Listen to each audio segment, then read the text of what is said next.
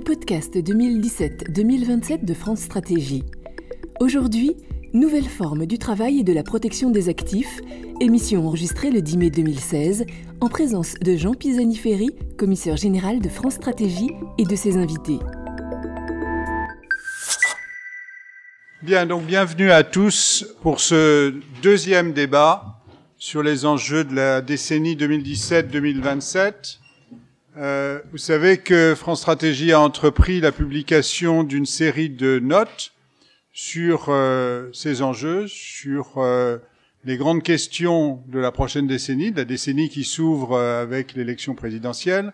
Nous avons publié à cette date sept notes, nous en produirons une douzaine et nous organisons à chaque fois sur ces notes un débat euh, pour d'abord nous appuyer sur les contributions qui auront été reçues sur chacun des, des sujets, et sur le sujet d'aujourd'hui, il y en a beaucoup, euh, et puis pour organiser un, un, un débat vif entre les différents participants, de manière à en tirer les leçons et ensuite à pouvoir nous-mêmes produire des éléments de synthèse.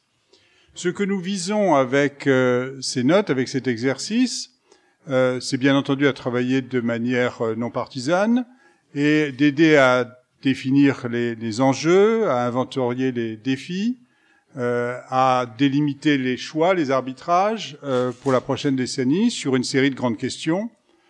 et donc à chaque fois en suivant la même méthode. Aujourd'hui, donc, nous parlons euh, sur la base de la note euh, euh, sur euh, les nouvelles formes du travail et de la protection des actifs. Et euh, nous centrons le débat sur deux grandes questions. L'une qui est celle du potentiel de diversification des formes d'emploi, de réponses possibles qui peuvent y être apportées, de la définition demain de l'activité professionnelle. C'est à ce thème que va être consacrée la première partie de la discussion. Nous avons un marché du travail euh, qui est euh, organisé encore largement sous l'hypothèse euh, de la prédominance du salariat, sous l'hypothèse de la séparation stricte entre salariat et non-salariat, même sous l'hypothèse de la prééminence du travail à temps plein au sein de la même entreprise, même si tout cela est loin d'être exactement la réalité. Il faut rappeler que la proportion d'actifs qui sont en CDI à temps plein est de l'ordre de 60%, donc c'est loin d'être, même aujourd'hui, une réalité absolue. cela dit, on a longtemps travaillé avec l'idée que c'était ça le modèle tendanciel. Et aujourd'hui, on se pose la question de savoir est-ce que le modèle tendanciel, ça ne doit pas être autre chose sous l'effet de mutations économiques, sous l'effet aussi de mutations euh, sociologiques, euh, euh, qu'est-ce que sera le travail demain, quelle forme de, de, travail demain, et donc comment y répondre du point de vue notamment juridique? Ce sera le premier thème. Et puis le deuxième thème qui s'y rattache immédiatement, auquel nous consacrerons la deuxième partie de la discussion, qui sera animée par Fabrice Langlard, commissaire général adjoint, c'est la question de l'évolution du système de protection sociale, puisque notre système de protection sociale est encore euh, largement assis sur cette euh, hypothèse euh, d'organisation des, des, des, formes de travail, des statuts de travail, et qu'on y a rattaché donc un certain nombre de, de droits sociaux. La question est de savoir est-ce que là encore on doit euh, faire évoluer de manière très substantielle euh, cette relation entre le statut au travail et la protection sociale? Est-ce qu'on doit aller vers euh, une protection sociale plus fondée sur euh, le statut d'actif et non pas le statut particulier qu'on peut avoir dans tel ou tel statut de travail? Donc ce deuxième temps, on l'abordera autour aussi d'un certain nombre de contributions et de réflexions sur ce thème de l'évolution qu'il faut envisager, qu'il faut peut-être viser sur les, les transformations assez fondamentales de la protection sociale. Voilà, alors, nous avons reçu, comme je le disais, beaucoup de contributions. Nous en sommes très heureux pour euh, ce débat, une quarantaine. Euh, nous avons euh, ici présents euh, aujourd'hui euh, pas tous les auteurs de contributions, mais un bon nombre d'entre eux. Donc, nous allons organiser les choses de manière très précise, de manière à ce qu'il y ait un certain nombre d'interventions qui lancent la discussion et en même temps que chacun puisse prendre la parole. Donc, on va commencer par une présentation par les auteurs de, par l'une des auteurs de la note, par Cécile Joly, euh, des principales contributions qui ont été reçues, enfin une synthèse des thèmes de ces contributions. Et puis ensuite, nous aurons le premier débat euh, avec cinq minutes pour euh, les interventions liminaires, et je serai extrêmement strict sur la durée, je vous préviens tout de suite. Euh, et puis donc ensuite un temps de discussion générale, et puis le même format ensuite sous la houlette de, de Fabrice pour le deuxième thème de débat. Ces débats sont podcastés. Donc euh, ça implique que vous appuyez sur euh, le micro pour parler, sinon on ne vous entendra pas euh, dans le podcast. Donc il faut là aussi éviter les prises de parole trop spontanées. Il faut que vous demandiez la parole et qu'on puisse vous la donner, que vous puissiez parler dans le micro. Voilà, je crois que c'est tout ce que je voulais dire en guise d'introduction, et donc je passe la parole à Cécile. Bonjour et merci d'être là et surtout d'avoir euh, été aussi nombreux à contribuer. J'ai la lourde tâche de faire la synthèse euh, des débats qui sont issus de ces contributions euh, et vous me pardonnerez par avance le caractère un peu expéditif de ce compte-rendu. le premier débat qui apparaît, c'est sur le constat prospectif que vous dressez les uns et les autres. Euh, en particulier euh, le constat sur euh, la disparition progressive de l'emploi, qui est un argument fréquemment invoqué par ceux qui prônent un revenu universel et auquel s'oppose, en tout cas, qui est largement nuancé par ceux qui invoquent un mauvais partage des gains de productivité ou une comptabilité inexacte de, des gains de productivité comme Bruno Pallier ou Anetou. Vous êtes tous d'accord en revanche pour mettre l'accent sur les transitions professionnelles qui sont amenées à s'accélérer. À cet égard, le compte personnel d'activité fait carton plein, aussi bien parmi les spécialistes de l'accompagnement comme Alpha que par, les acteurs euh, de l'économie euh, collaborative comme la ruche qui dit oui. Vous pointez aussi tous euh, que les transitions sont aussi des transitions de statut liées à la multiplication des formes d'emploi, à la zone grise salarié-non salarié, dont les causes de l'ascension sont en revanche débattues, subies, choisies, liées aux réformes du marché du travail, à la transformation du capitalisme, etc. Euh, vous n'en inférez pas nécessairement tous la disparition euh, du salariat. Euh, si d'aucuns, au premier rang desquels les partisans d'un revenu universel, anticipent son inéluctable érosion qu'il s'agirait de préparer, en particulier euh, du CDI, Rien n'est moins sûr pour la plupart des contributeurs académiques qui soulignent la lenteur des évolutions, euh, voire leur inversion très récente, et à l'instar de Jean-Emmanuel Ray ou de l'ANACT, anticipent la coexistence d'un côté d'un travail euh, subordonné, toujours plus prescrit, y compris via les outils numériques, et euh, un travail créatif ou de savoir qui n'a qu'une obligation de résultat déconnecté d'un lieu et de temps de travail bien identifié. Pour ces contributeurs-là, euh, il s'agit essentiellement d'adapter la législation à des évolutions du travail et de l'emploi qui ne sont pas nouvelles. Sur la dualité du marché du travail, les positions sont assez tranchées entre ceux qui, comme Stéphane Béal de la NDRH, veulent élargir le CDD à 5 ans et ceux qui, comme Christophe Radé, professeur de droit, souhaitent renforcer l'attractivité du CDI en instaurant un bonus-malus euh, et euh, en instaurant des périodes de suspension indemnisée du CDI, Quant à Carte sur table, qui est autour de la table aujourd'hui, le collectif propose d'échanger la fin de la période d'essai contre la flexibilité.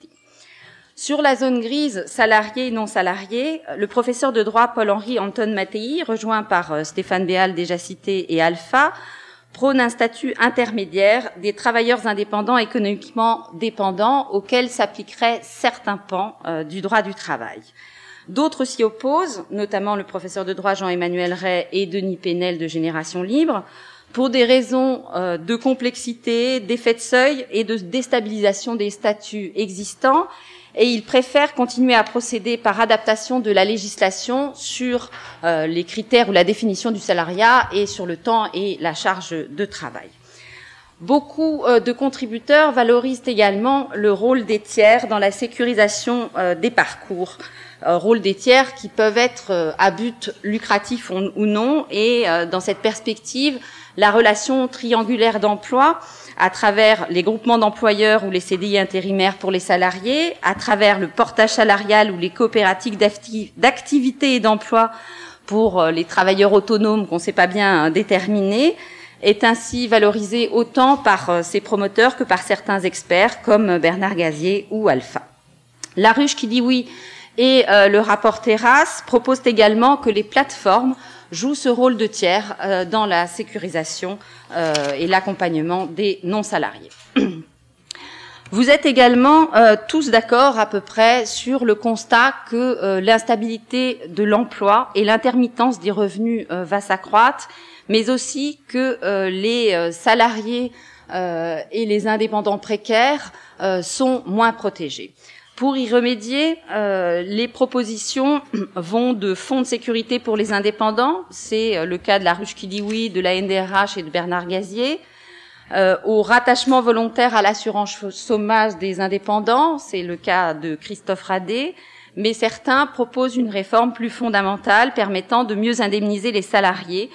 Euh, et les non-salariés précaires. Bruno Coquet propose ainsi d'intégrer la fonction publique et les indépendants dans cette réforme, la coordination des intermittents et précaires, de s'inspirer de l'ancien régime des intermittents pour indemniser l'ensemble de l'emploi discontinu, salarié ou non. Dans un autre ordre d'idée, et pour limiter l'impact des périodes d'inactivité ou de faible activité sur les retraites, le secrétariat général du corps envisage de compenser davantage les interruptions de carrière dans le calcul des pensions et Alpha d'instituer une contribution des plateformes et des donneurs d'ordre pour assurer obligatoirement leurs non-salariés sur la perte de revenus euh, et la retraite, par exemple. Vous écoutez Nouvelle forme du travail et de la protection des actifs. D'autres vont plus loin encore et proposent de repenser plus structurellement le droit de l'activité et de la protection sociale. Denis Pénel, Génération Libre, propose un statut de l'actif se substituant au Code du travail et qui va se fonder sur un socle de droits fondamentaux valant pour tout type de relations d'emploi. Le droit de l'activité euh, professionnelle de Jacques Barthélémy euh, ne se substitue pas quant à lui au Code du travail, mais propose un niveau de droit décroissant en fonction de l'autonomie et qui laisserait en place les protections associées au travail très subordonné. Cette réforme du droit de l'activité ou du statut de l'actif peut également s'appuyer sur un revenu universel et sur des droits de tirage sociaux déconnectés du statut de l'emploi, c'est-à-dire un compte social unique euh, que serait un compte personnel d'activité généralisé à l'ensemble de la protection, essentiellement la retraite, la formation et le chômage, et qui constituerait une sorte de musette numérique de l'actif, pour reprendre l'expression euh, de la FING. Peu préconise dans cette perspective de distribuer l'ensemble de la protection sociale euh, par le biais d'un revenu universel. Marc de Baxia propose d'octroyer à l'ensemble de la population, y compris les enfants, c'est important, un revenu d'existence fondant les allocations familiales, euh, certaines prestations sociales et aides à l'emploi. Et le mouvement français pour le revenu de base s'inscrit dans la même perspective euh, à peu de choses près. Le revenu contributif de Bernard Stiegler, d'Ars Industrialis, se distingue par sa conditionnalité à la contribution de chacun à des projets collectifs, qui en retour donne droit à euh, une période dédiée au développement de ses compétences rémunérées euh, par le biais d'un revenu. Cette proposition euh, de contribution à des projets collectifs rejoint la proposition du Conseil national du numérique de valoriser la participation à des projets d'utilité sociale ou la proposition d'un service universel civil connecté de Julien Cantoni, pardon, euh, de la Peer-to-Peer Foundation, mais qui en revanche ne donne pas droit à un revenu, mais à, un accès à des droits sociaux à travers un CPA, par exemple. D'autres sont euh, critiques à l'égard d'un revenu de base et d'une refonte totale du statut de l'actif. Ils préfèrent, à l'instar de Bernard Gazier, le maintien d'une logique assurantielle fondée sur le travail par le biais de droits de tirage sociaux, c'est-à-dire donc toujours un compte social individualisé pour un certain nombre de droits transférables, euh, et euh, d'un autre côté, le maintien d'une logique universaliste euh, sur les prestations sociales aux plus démunis qui pourraient être éventuellement refondues. Bruno Pallier insiste sur la nécessité de services sociaux dont aucun revenu de base ne saurait égaler, dit-il, la qualité, et qui ne permet pas de répondre à de nouveaux besoins de protection comme la dépendance, Anedou souligne quant à elle qu'un revenu universel maintiendrait les inégalités face à l'emploi. Et avec Lucie Dartois, elles pointent toutes deux que le travail, et tout particulièrement en France, est structurant de l'identité, ce qui va très au-delà euh, du revenu euh, qu'il procure. Enfin, beaucoup renvoient à la négociation collective pour trouver les aménagements nécessaires aux conditions d'emploi et de travail.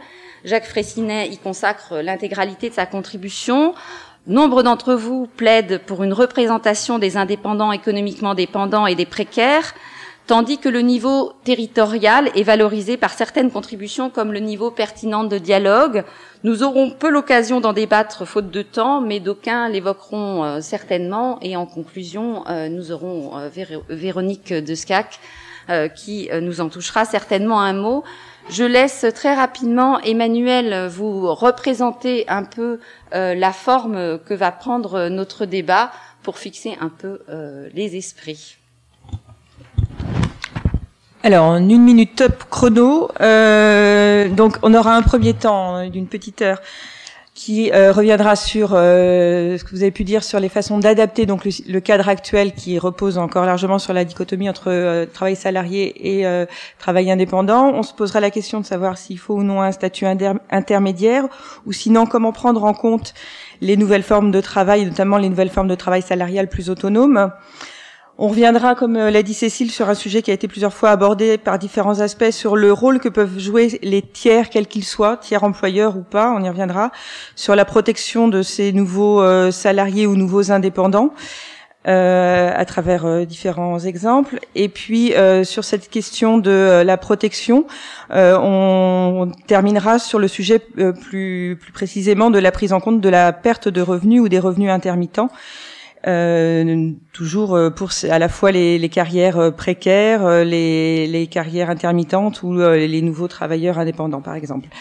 À ce moment-là, on aura donc après les différents une suite de, d'intervenants, on aura un temps de débat et puis ensuite un deuxième moment donc dans ces échanges slide suivante, please, euh, où on prendra plus de champs. On se demandera donc s'il faut refondre globalement l'ensemble du système de protection sociale et de droits des actifs, avec euh, d'abord une, approche plus juridique sur le droit de l'activité professionnelle euh, qu'on a mentionné, et puis euh, on reviendra sur le débat sur le revenu universel, qu'on appelle revenu universel ou, revenu contributif, versus une, nouvelle génération de, de droits sociaux qui hypothèse où on reste là euh, dans des droits sociaux euh, connectés plus directement à l'activité professionnelle.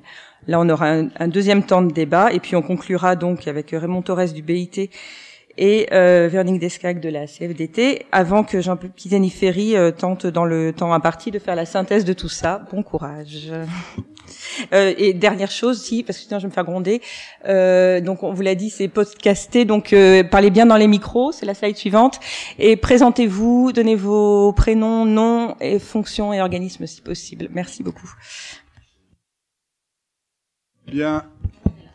Démarrons donc. Euh, nous commençons par les juristes, donc avec euh, Paul-Henri Antoine Mattei, suivi de Jean-Emmanuel Ray pour cinq minutes chacun. Merci, Monsieur le Président. Paul-Henri Antomatei, professeur à l'Université de Montpellier, comme il faut aller vite, j'accélère le débit. Alors, il ne faut pas opposer les deux questions. Faut-il un statut intermédiaire entre salarié et travail indépendant ou bien prendre en compte autrement les formes de euh, travail salarié plus autonomes Lorsque nous avons rendu ce rapport en 2008 avec Jean-Christophe Sibéras, on a estimé qu'il était souhaitable de sortir de cette dichotomie travail salarié avec les protections qui y sont attachées et travail indépendant, le no man's de la protection.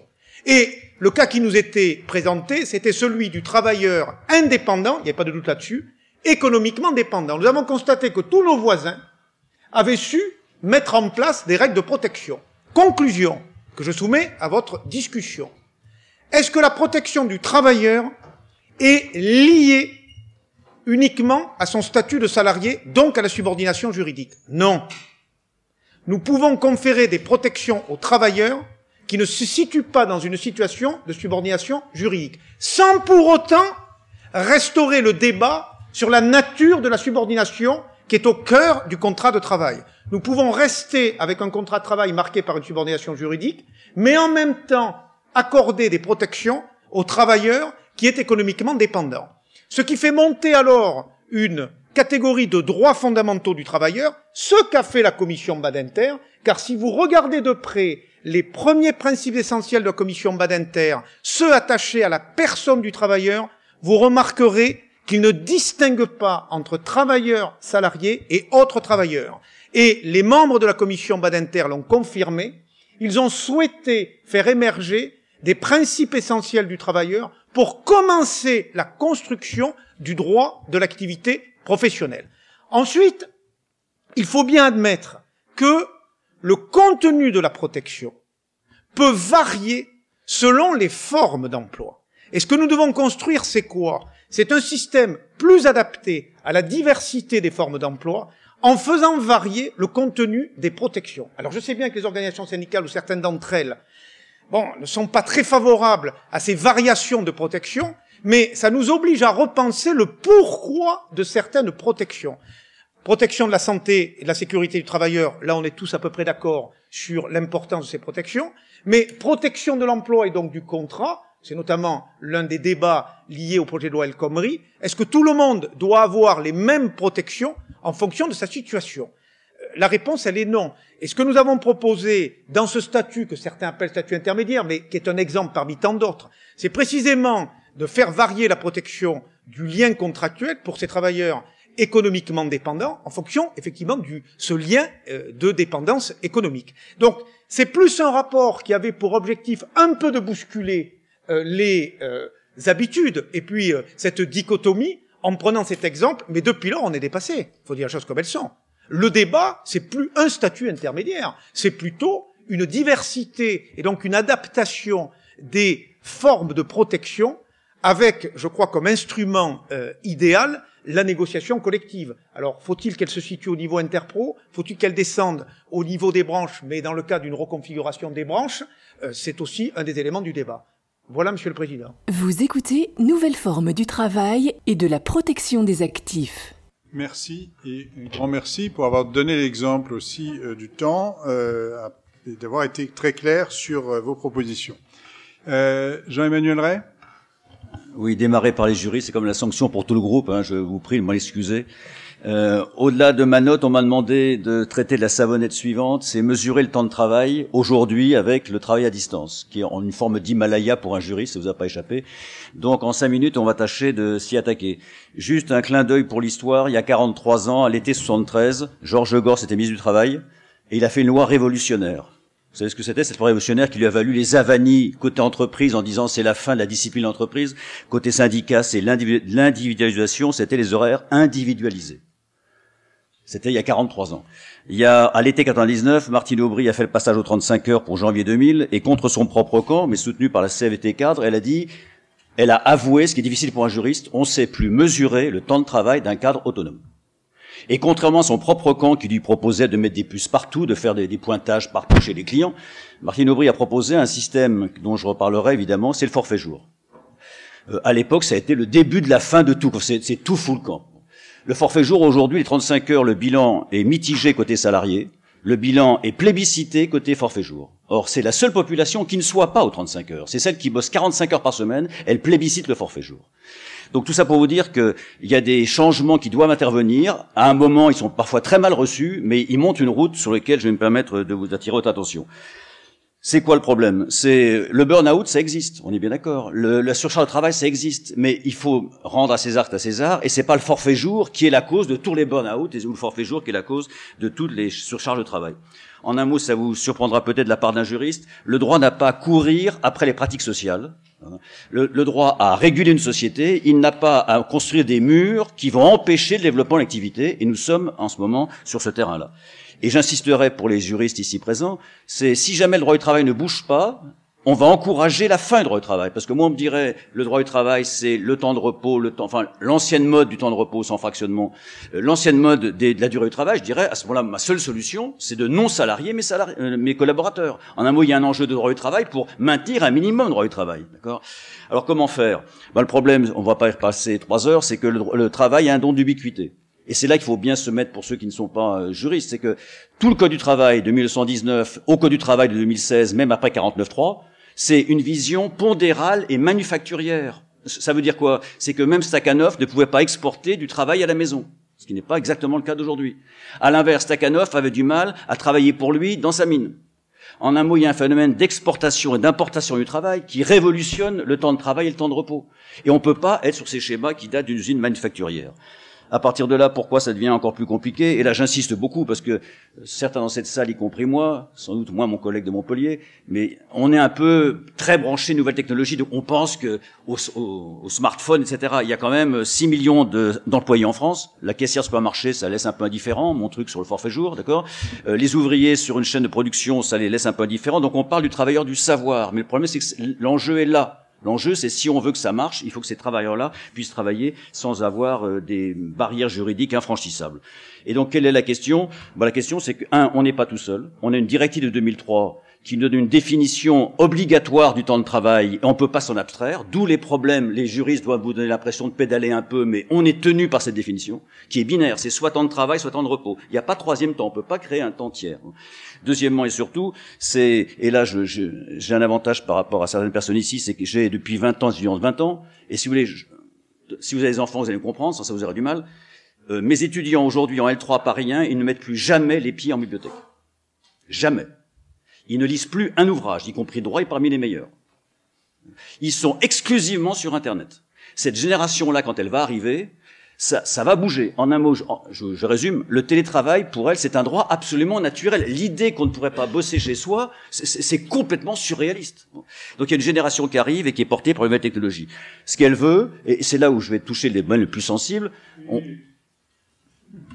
les domaines les plus sensibles, donc, le fractionnement, exemple, je prends l'exemple provoquant, le fractionnement du repos. Bah, quand on m'a dit que la loi El Khomri prévoyait le fractionnement du repos, j'ai failli tomber de la chaise. Que là, là, c'est la chapelle Sixtine. Parce que je veux dire, le temps de repos, 11 heures. Mais quand on explique qu'il y a des personnes qui veulent s'occuper, en clair, la jeune génération, elle est prête à avoir de la flexibilité, mais qui soit partagée.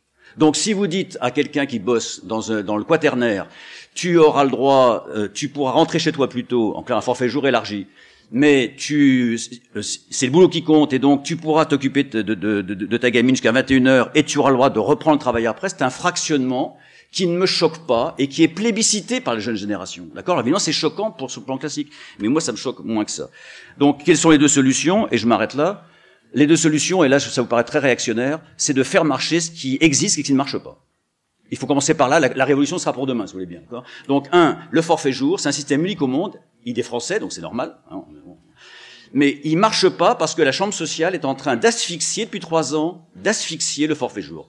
Il faut que le forfait jour, ça marche, c'est plébiscité par les collaborateurs, et il faut le faire marcher. Deuxièmement, et j'ai terminé, le télétravail. Le télétravail, c'est aujourd'hui non pas asphyxié par la jurisprudence mais par la loi. En un mot, et là on peut pas reprocher à une loi la date de sa naissance, c'est ça date d'un ANI européen, d'un accord interprofessionnel de 2002. En 2002, il n'y avait pas Facebook, les problèmes étaient radicalement différents. Donc c'est un truc hyper hyper cadré. Il faut dire que le télétravail c'est un mode autonome avec travailleurs autonomes et donc il faut libérer le télétravail en par accord collectif, permettre d'avoir des horaires qui soient différents des autres. Voilà. Merci. La différence entre le temps de travail et le temps de parole, c'est que le second est mesurable. Je passe la parole à Sandrino euh, Graceffa. Si vous voulez bien vous présenter. Oui, alors je m'appelle Sandrino Graceffa, je suis euh, le dirigeant d'un groupe euh, européen qui s'appelle SMART, un groupe coopératif. Et SMART, à l'origine, ça signifie Société mutuelle pour artistes. Tout ça est né il y a un peu plus de 18 ans, d'abord en Belgique, avant de s'étendre ensuite en France et dans et dans d'autres pays. À l'origine, Smart, c'est simplement la possibilité en Belgique euh, de donner un cadre légal à des travailleurs du secteur artistique de pouvoir déclarer leurs prestations, puisqu'il n'existait pas de cadre vraiment très précis leur permettant de le faire facilement. Donc à l'origine, notre projet était tout simple, c'était simplement photocopier des contrats et les mettre à disposition de ceux qui voulaient déclarer leur activité. Et de là, euh, nous avons euh, constaté qu'il y avait une demande de plus en plus importante et nous avons écouté euh, cette population et commencé à imaginer de répondre à des besoins de services qui font aujourd'hui de notre organisation un véritable ensemblier de services mutualisés qui font de Smart une véritable entreprise partagée. on connaît très bien en France les coopératives d'activité et d'emploi on connaît aussi en France le portage salarial. eh bien, il y a entre le portage salarial, les coopératives d'activité et d'emploi, une nouvelle voie qui se développe avec Smart et avec d'autres organisations issues du mouvement des coopératives d'activité et d'emploi, qui est le principe de la mutuelle de travail. Le, le, le, principe est simple. Nous permettons, nous faisons exactement l'inverse de ce que fait Uber aujourd'hui. C'est-à-dire, Uber, on peut dire que d'une certaine manière, si on est un peu caricatural, il euh, transforme des travailleurs subordonnés en, travailleurs indépendants assez atomisés. Eh bien, notre démarche est à peu près exactement l'inverse, c'est-à-dire que nous donnons à des travailleurs relativement autonomes, il y a des degrés d'autonomie, mais relativement autonomes, ils sont principalement issus à l'origine de ce qu'on peut appeler le secteur créatif, donc l'économie du savoir et de la connaissance, eh bien, nous avons choisi, par défaut, pas par idéologie, de leur donner un cadre qui est celui du salariat. Non pas parce que euh, j'ai envie de, subordonner les, les 80 000 personnes qui utilisent nos services aujourd'hui, euh, parce que je n'en aurais pas les moyens, mais simplement parce que le, le, le salariat est aujourd'hui, en Europe, le système qui garantit le plus de protection sociale pour une catégorie de travailleurs qui, par nature, sont soumis à de la discontinuité et à des formes de précarité. Donc ça, c'est notre histoire. Elle est euh, coopérative, mutualiste. Elle n'est, notre organisation ne recherche pas le profit, réinvestit tous ses, ses excédents dans des nouveaux services. Et euh, ce que je voulais euh, ajouter sur ce sur ce point, c'est pour nous la nécessité aujourd'hui d'inventer une troisième voie entre entre le, travail salarié classique et euh, le travail indépendant. Euh, ce qu'il faut savoir, c'est que nous constatons quotidiennement que le fait de regrouper des travailleurs autonomes dans une même organisation permet de créer des nouveaux droits. Nous avons créé par exemple un fonds de garantie salariale qui permet de faire les avances de rémunération quand les donneurs d'ordre mettent trop de temps à payer. Nous avons aussi mis en place un système qui garantit les rémunérations même quand les donneurs d'ordre sont défaillants. Euh, tous les jours, nous sommes amenés à prendre des décisions, y compris à la demande quelquefois des pouvoirs publics, euh, je, pense, il y a quelques semaines, aux attentats à Bruxelles, où euh, ce sont le ministre de l'Emploi et de la Culture qui nous ont demandé de proposer un système d'indemnisation pour les travailleurs qui avaient été privés de leur activité pendant les quelques jours qui ont suivi les attentats. Donc les formes coopératives et mutualistes peuvent permettre d'inventer des, nouveaux droits. Il est nécessaire d'inventer une nouvelle solidarité pour des travailleurs qui sont par nature des travailleurs précaires parce que travaillant principalement en discontinuité. Merci. Vous écoutez Nouvelle forme du travail et de la protection des actifs. Merci. Euh, je vais passer la parole à Hubert Camus, euh, aussi euh, sur euh, le mode de la présentation d'une activité, je crois, de portage salarial. Oui, bonsoir. Merci, Monsieur le Président. Euh, je représente le syndicat PEPS, les professionnels de l'emploi en portage salarial. Je suis moi-même donc dirigeant d'un groupe de, de, portage. Le portage salarial est une activité euh, qui existe depuis euh, 25 ans, qui s'est développée sous forme associative, euh, qui s'est plus ou moins professionnalisé, qui a mis le temps à se professionnaliser, mais qui est issu d'une demande, une demande de souvent de professionnels seniors qui avaient du mal à retrouver un, un CDI, qui avaient du mal à se réintégrer dans, euh, dans l'activité professionnelle, et le, le de, les formes associatives ont permis à ces professionnels de euh, leur trouver un véhicule administratif et social leur permettant donc d'être salariés pendant euh, une mission qu'ils ont réussi à, à trouver eux-mêmes qu'ils exploitent eux-mêmes chez, un client final.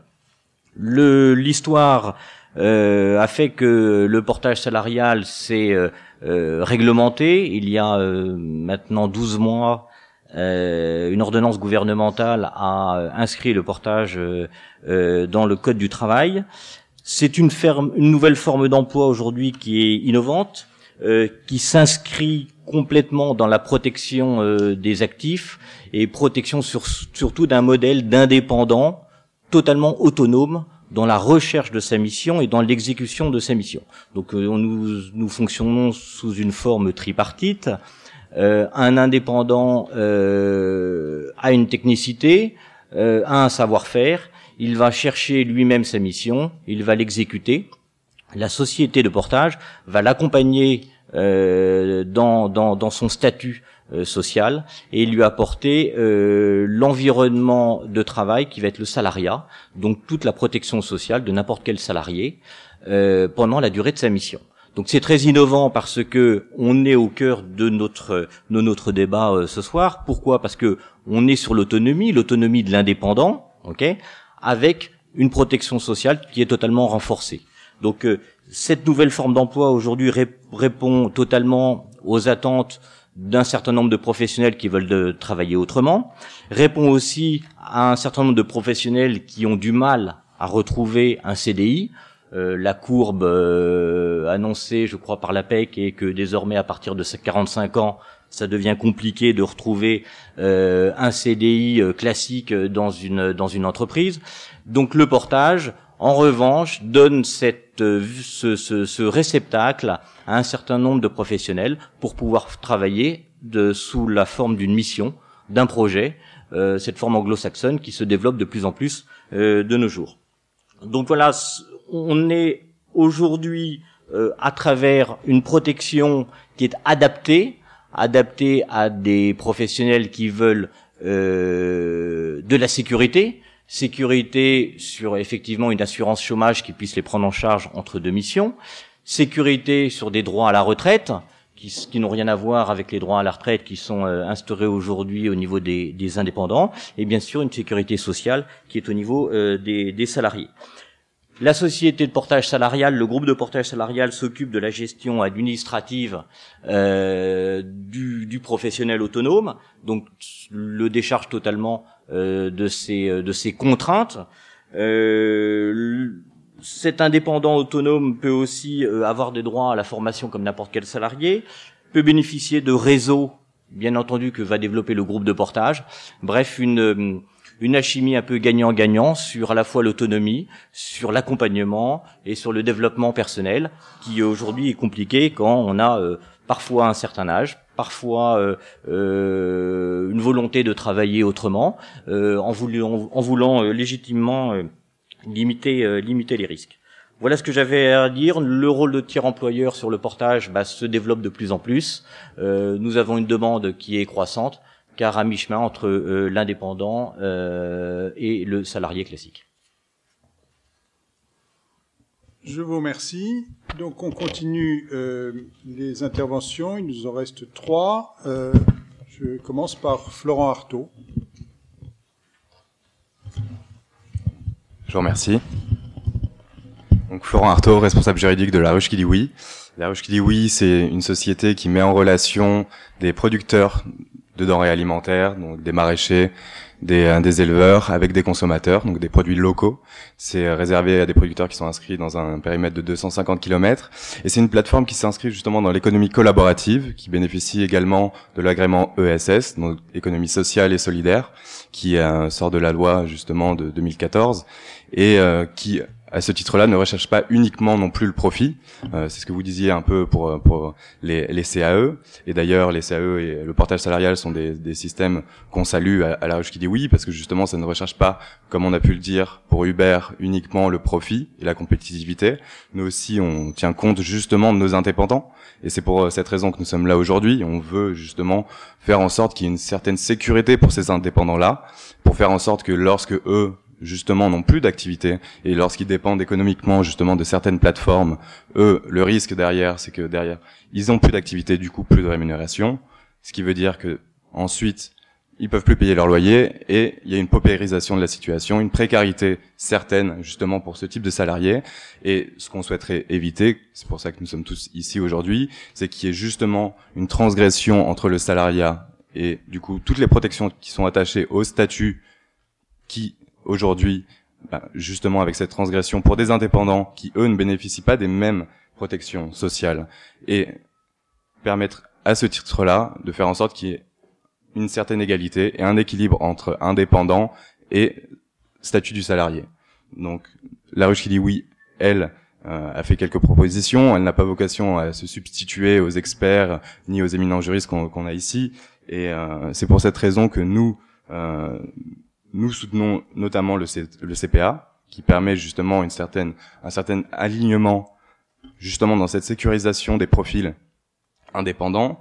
Pour vous donner une petite perspective euh, au niveau opérationnel justement des plateformes et notamment la nôtre, euh, nous, dans notre réseau, nous comptons environ 700 responsables de ruches. Ce qu'il faut savoir que dans la ruche qui dit oui, de manière locale, il s'agit de petites places éphémères de marché où les producteurs amènent eux les produits qui ont été préalablement commandés par les consommateurs et de manière locale, c'est géré par des indépendants qui sont dénommés les responsables de ruche. Ils peuvent avoir n'importe quel statut. Ça peut être une association, une SAS, un auto-entrepreneur, une URL, etc. Et ces indépendants-là bénéficient, comme je le disais, pas des mêmes sécurités que les salariés.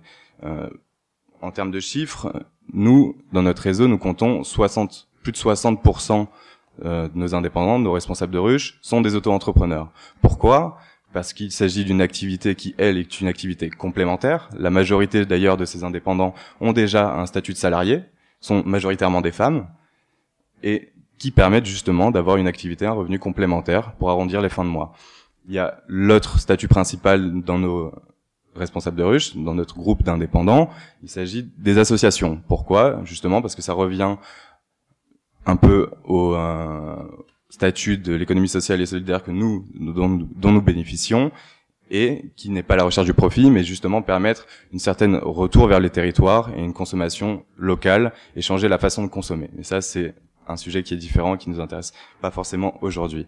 Donc, nous proposons quoi En plus d'être favorable au CPA, nous proposons justement d'avoir un fonds de sécurité individuel qui permettrait, en cas de perte d'activité pour des indépendants, sur pourquoi pas de s'inspirer du régime des intermittents, de faire en sorte que eux bénéficieraient justement d'un fonds. Dernièrement a été euh, justement annoncé par Monsieur Manuel Valls un fonds de 90 millions d'euros pour les intermittents. Nous, nous proposons quoi? Un fonds de sécurité individuelle qui permettrait là, pour le coup, non pas doté de fonds publics, mais pourquoi pas des plateformes qui, elles, également cotiseraient pour ces indépendants.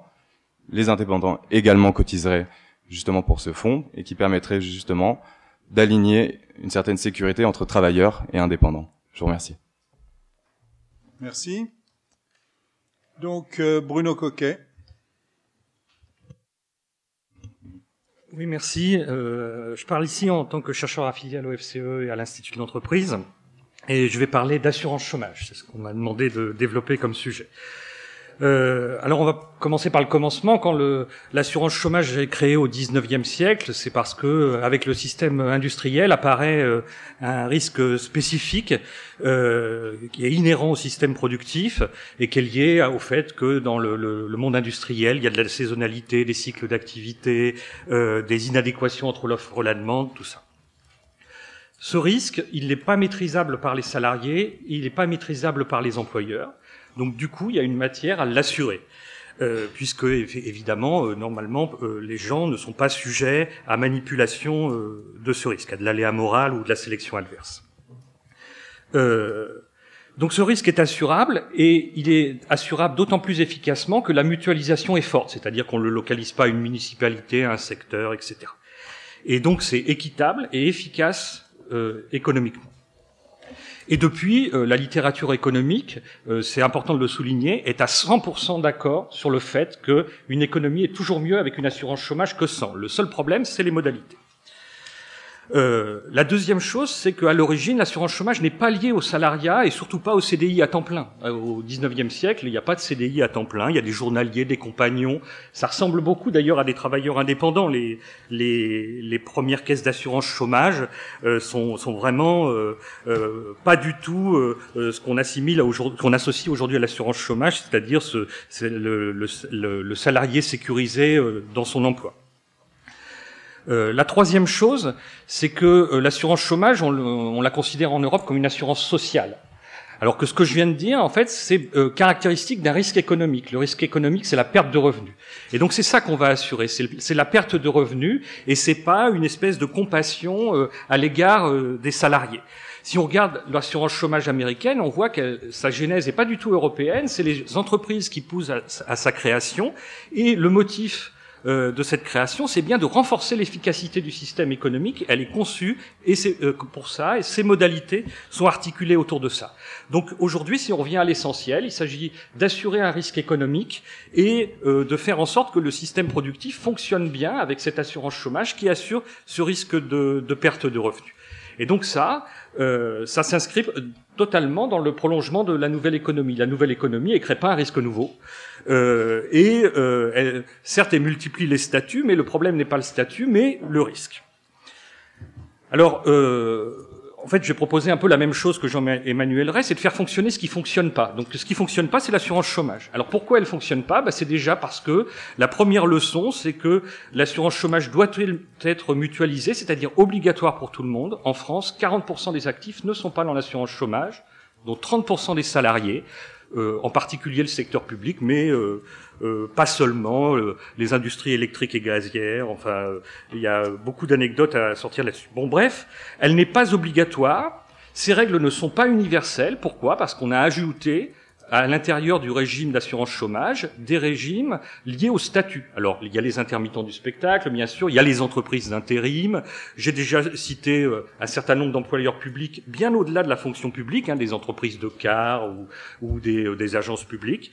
Et donc, du coup, euh, le fait qu'elle soit pas universelle est un gros problème pour euh, pour son efficacité. Et enfin, le troisième point, ce qui ne marche pas, c'est que elle finance des, des, politiques qui ne relèvent pas d'elle. Alors la politique culturelle, euh, en particulier, mais aussi le financement du service public de l'emploi, qui pèse exagérément sur l'assurance chômage. je pourrais en donner de nombreux autres exemples. Et donc du coup, en, en termes de solutions, il faut euh, pour euh, vivre dans la nouvelle économie, réformer cette assurance chômage. La première chose, c'est en, en, abandonnant toute référence au statut. C'est une obligation pour tout le monde de s'assurer, de manière à abaisser le coût et à renforcer l'efficacité. Pas de droit lié au statut.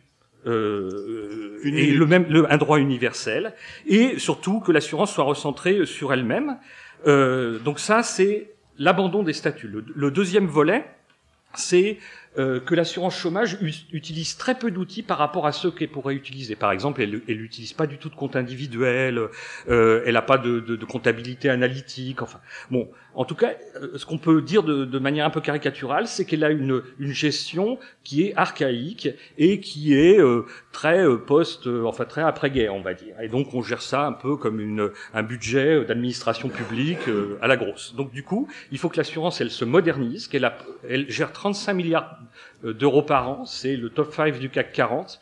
Mais tant, quand on regarde la comptabilité analytique qu'il y a derrière ça, elle n'existe pas, cette comptabilité analytique. Et surtout, tous les outils qui, qui peuvent exister ailleurs pour rendre l'assurance plus efficace ne sont pas utilisés. Merci. Dernier intervenant de la session, donc c'est Gaël Leveugle. Vous écoutez Nouvelle forme du travail et de la protection des actifs. Gaël Leveugle, coordination des intermittents et précaires. Alors à la coordination euh, des intermittents et précaires, nous nous pensons qu'aucune politique euh, réellement sociale ne peut se fonder sur l'horizon du plein emploi, du retour au plein emploi, qui n'a jamais existé, qui n'existera sans doute jamais, et qui est un des mythes majeurs par lesquels se conditionne aujourd'hui tout le recul social et le détricotage des droits. Il suffit d'ouvrir la radio le matin, la télé le soir, pour entendre euh, des experts nous répéter la nécessité de résoudre le chômage par une politique d'emploi à tout prix relance de la croissance, baisse du coût du travail, défiscalisation, etc. Alors le consensus est absolu, euh, quel que soit le parti, quel que soit le syndicat, l'emploi doit revenir, et il ne reste qu'à négocier les modalités des réformes. La question du progrès social, donc, ne serait plus d'actualité dans un pays qui voit pourtant ses richesses augmenter plus vite que sa démographie, régulièrement, depuis plus de 70 ans. Pendant ce temps, la pauvreté augmente et la précarisation du travail gangrène tous les postes, dans tous les secteurs, enfin un peu tout ce qui s'est dit jusque-là. Donc le mythe du plein emploi apparaît comme un obstacle au progrès social. Je vais rappeler quelques chiffres simples. Aujourd'hui, on recense 6 millions et demi de chômeurs inscrits à Pôle emploi, toutes catégories confondues. Seulement 4 chômeurs sur 10 sont indemnisés et la moitié encore de ces chômeurs indemnisés l'est en dessous du seuil de pauvreté qui est fixé à 1000 euros par mois à peu près par l'INSEE. 6 millions et demi de chômeurs recensés, donc bien plus si on y ajoutait tous ceux qui ne recourent pas à leurs droits ou qui sont exclus, qui sont pas inscrits, les SDF, les jeunes hors marché de travail, les sans-papiers, les indépendants, les, les internés. 6 millions et demi de chômeurs pour seulement 627 132 offres d'emploi ce matin sur le site de Pôle emploi. Et même encore 90% de ces offres d'emploi, de ces plus de 600 000 offres d'emploi, sont des emplois précaires, des CDD de moins d'un mois, du temps partiel, etc. Il y a donc une véritable crise du revenu pour la population qu'il est de première nécessité politique de prendre en compte et qu'il est irresponsable de prétendre résoudre à court ou moyen terme par une rémunération issue d'un emploi enfin rétabli pour tous. Il y a une urgence. Accepterions-nous que seulement 4 malades sur 10 soient soignés?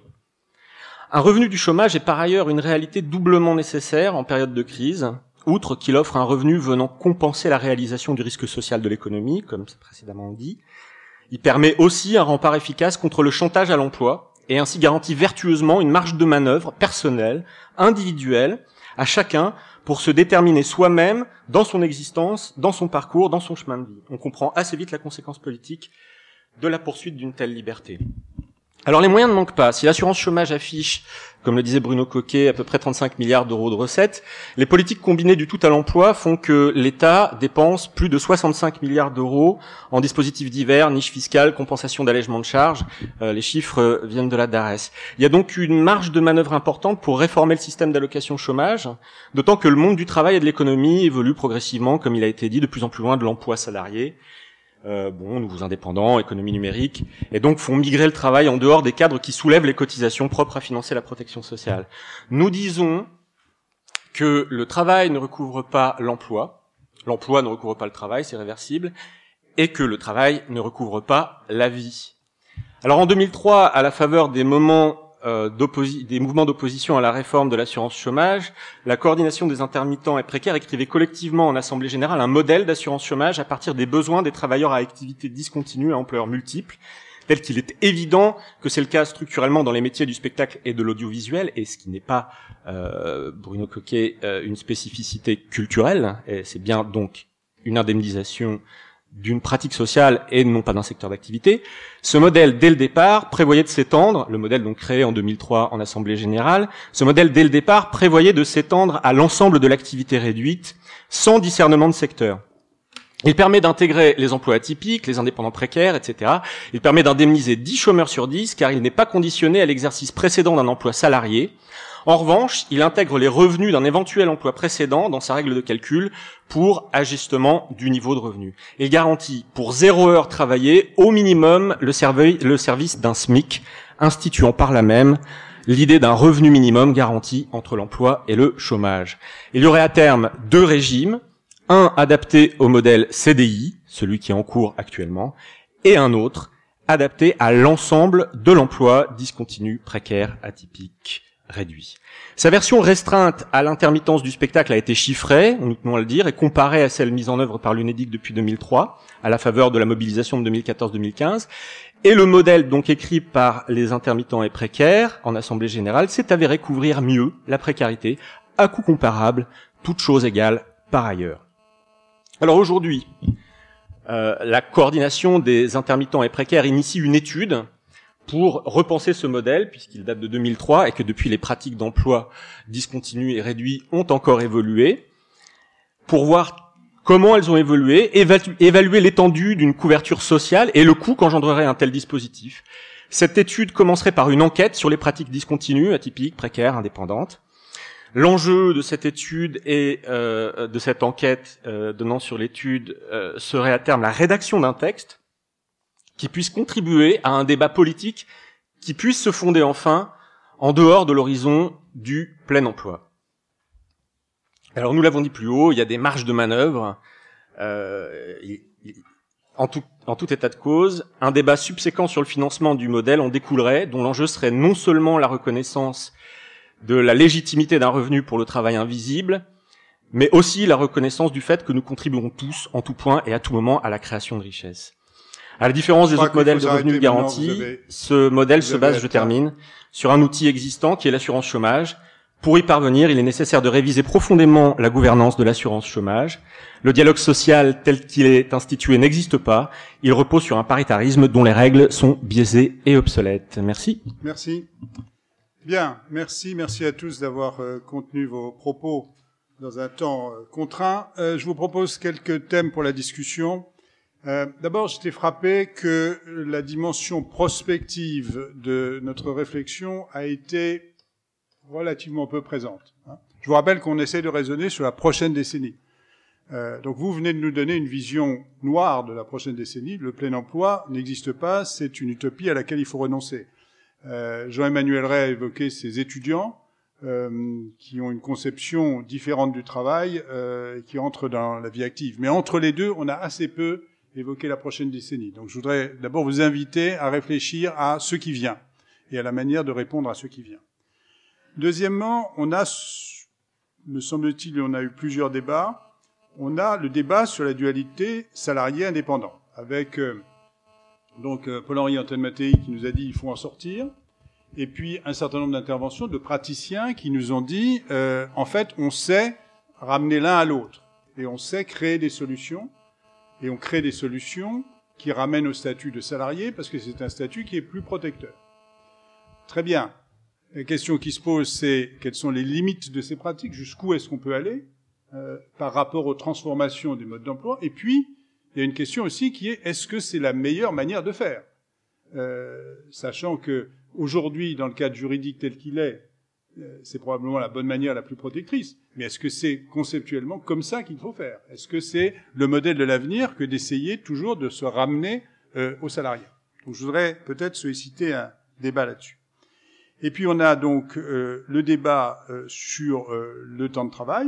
Hein euh, où Jean-Emmanuel Ray nous dit à la fois la notion de temps de travail se modifie très profondément, mais en même temps, travaillons avec les instruments que nous avons. Là encore, est-ce qu'on peut travailler avec les instruments que nous avons, forfait jour, euh, télétravail, euh, comment? Charge de, de, de, travail. Enfin, quelles sont, euh, sont les, enfin, quelles sont les limites de ces instruments? Qu'ils ce nous permettent effectivement de, de, traiter le problème qui est face à nous? Dernier point, on a deux visions très opposées de l'assurance chômage qui viennent d'être exprimées l'une et l'autre, hein, euh, exactement à l'opposé l'une de l'autre, hein, puisque euh, Bruno Coquet a dit c'est un risque économique et il faut raisonner par rapport au risque économique. Euh, et euh, Gaël Leveugle a dit euh, bien ce risque économique est permanent, il est là, donc il ne faut pas raisonner par rapport à ça, il faut raisonner par rapport à euh, un droit à euh, un, un, revenu, y compris euh, au niveau du SMIC pour ceux qui ont zéro heure de, de, de, travail. Voilà. Voilà quelques thèmes que je vous propose. Il y en aura sûrement d'autres. Nous avons, pour les débattre, pour en débattre, nous avons, hélas, 20 minutes. Voilà. Donc, je vous des micros circulent pour ceux qui sont derrière, pour ceux qui sont devant, vous prenez les micros qui sont devant vous, qui souhaitent commencer. Vous écoutez Nouvelle forme du travail et de la protection des actifs. Oui, je vous en prie, vous vous présentez. Bonjour Denis Penel, euh, je suis directeur général de la Confédération mondiale des agences de recrutement et de travail temporaire, mais j'interviens plutôt aujourd'hui en tant qu'expert pour euh, le think tank Génération Libre. Je voulais rebondir sur ce que vous disiez sur la vision prospective, et comme vous le savez, Génération Libre propose d'aller vers un, un droit de l'actif. Pourquoi? Parce que j'ai entendu parler de quelqu'un a utilisé l'expression le salariat classique. Je ne sais pas ce qu'est le salariat classique aujourd'hui. Euh, on assiste à une déstandardisation du salariat. On a plus de 40 contrats de travail en France. Le gouvernement vient créer un nouveau contrat, le CDD pour les sportifs professionnels. En fait, le CDI Fordiste euh, à temps plein, direct, du lundi au vendredi, à horaire fixe, ne représente que 30% euh, de l'emploi salarié en France. Donc la norme générale d'emploi est minoritaire aujourd'hui en France. Donc déstandardisation au sein du salariat, en dehors du salariat, émergence du travail indépendant. Les chiffres sont relativement mitigés pour la France. Si vous regardez ce qui se passe aux États-Unis, en Grande-Bretagne, c'est une véritable explosion.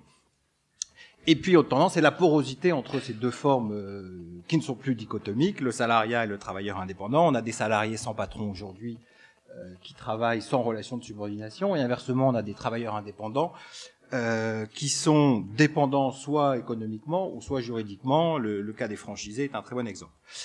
En plus de tout ça, s'ajoute la plus réactivité. 2,3 millions de Français sont plus réactifs. Donc si on crée une troisième catégorie de travailleurs entre le salarié et le travailleur indépendant, où est-ce qu'on va les mettre ces plus réactifs Donc c'est pas la bonne solution. La bonne solution, c'est d'aller effectivement vers un droit de l'actif qui va couvrir tous les travailleurs, qu'ils soient salariés ou indépendants. Ce droit de l'actif est basé sur les principes euh, internationaux du droit du travail, que ce soit les principes de l'OIT ou de l'Union européenne. Et que je sache, quand l'OIT interdit le travail des enfants, euh, il ne spécifie pas si c'est le travail salarié des enfants ou le travail indépendant. On voit bien que ça s'applique à tous les travailleurs. Donc euh, voilà, la solution, c'est un droit de l'actif. Et je voulais rebondir sur votre remarque sur la le défaut français de vouloir tout remettre dans le salariat. C'est vraiment une spécificité française. Le portage salarial est un très bon exemple. Le portage existe dans nombre de pays européens. La France est le seul pays, à ma connaissance, qui est organisé sous la forme du salariat. En Angleterre, vous avez par exemple ce qu'on appelle des umbrella companies, qui font du portage, mais pendant la mission du travailleur indépendant, celui-ci reste indépendant, ne passe pas sous salariat. Donc voilà, quelques éléments de, réflexion, mais je pense que la solution, c'est effectivement d'aller vers un statut qui couvrirait tous les travailleurs, quel que soit leur statut salarial ou indépendant. Très bien, merci, très clair. Et euh, vous avez établi un standard, les interventions sont de deux minutes. Qui souhaite Oui. Oui, bonjour, euh, Jean-François Lagoutte. Euh, je participe à la coordination des intermittents et précaires Île-de-France également, dont je suis aussi l'un des principaux frondeurs, comme on dit.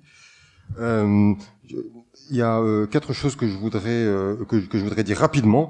Euh, simplement, la solidarité interprofessionnelle, c'est quelque chose d'important, que ce soit autant pour le pour le régime euh, d'assurance chômage euh, que pour le que pour que pour les indépendants. Je veux dire, à un moment donné, c'est vrai que il y a besoin d'avoir que les caisses soient suffisamment alimentées pour éviter une baisse d'IJ euh, d'indemnité d'indemnité journalière. Et c'est vrai que cette euh, cette problématique de, de l'individualisation des droits et, du morcellement des caisses euh, peut à un moment donné poser un problème. Donc la solidarité interprofessionnelle ça me semble être aussi une chose importante.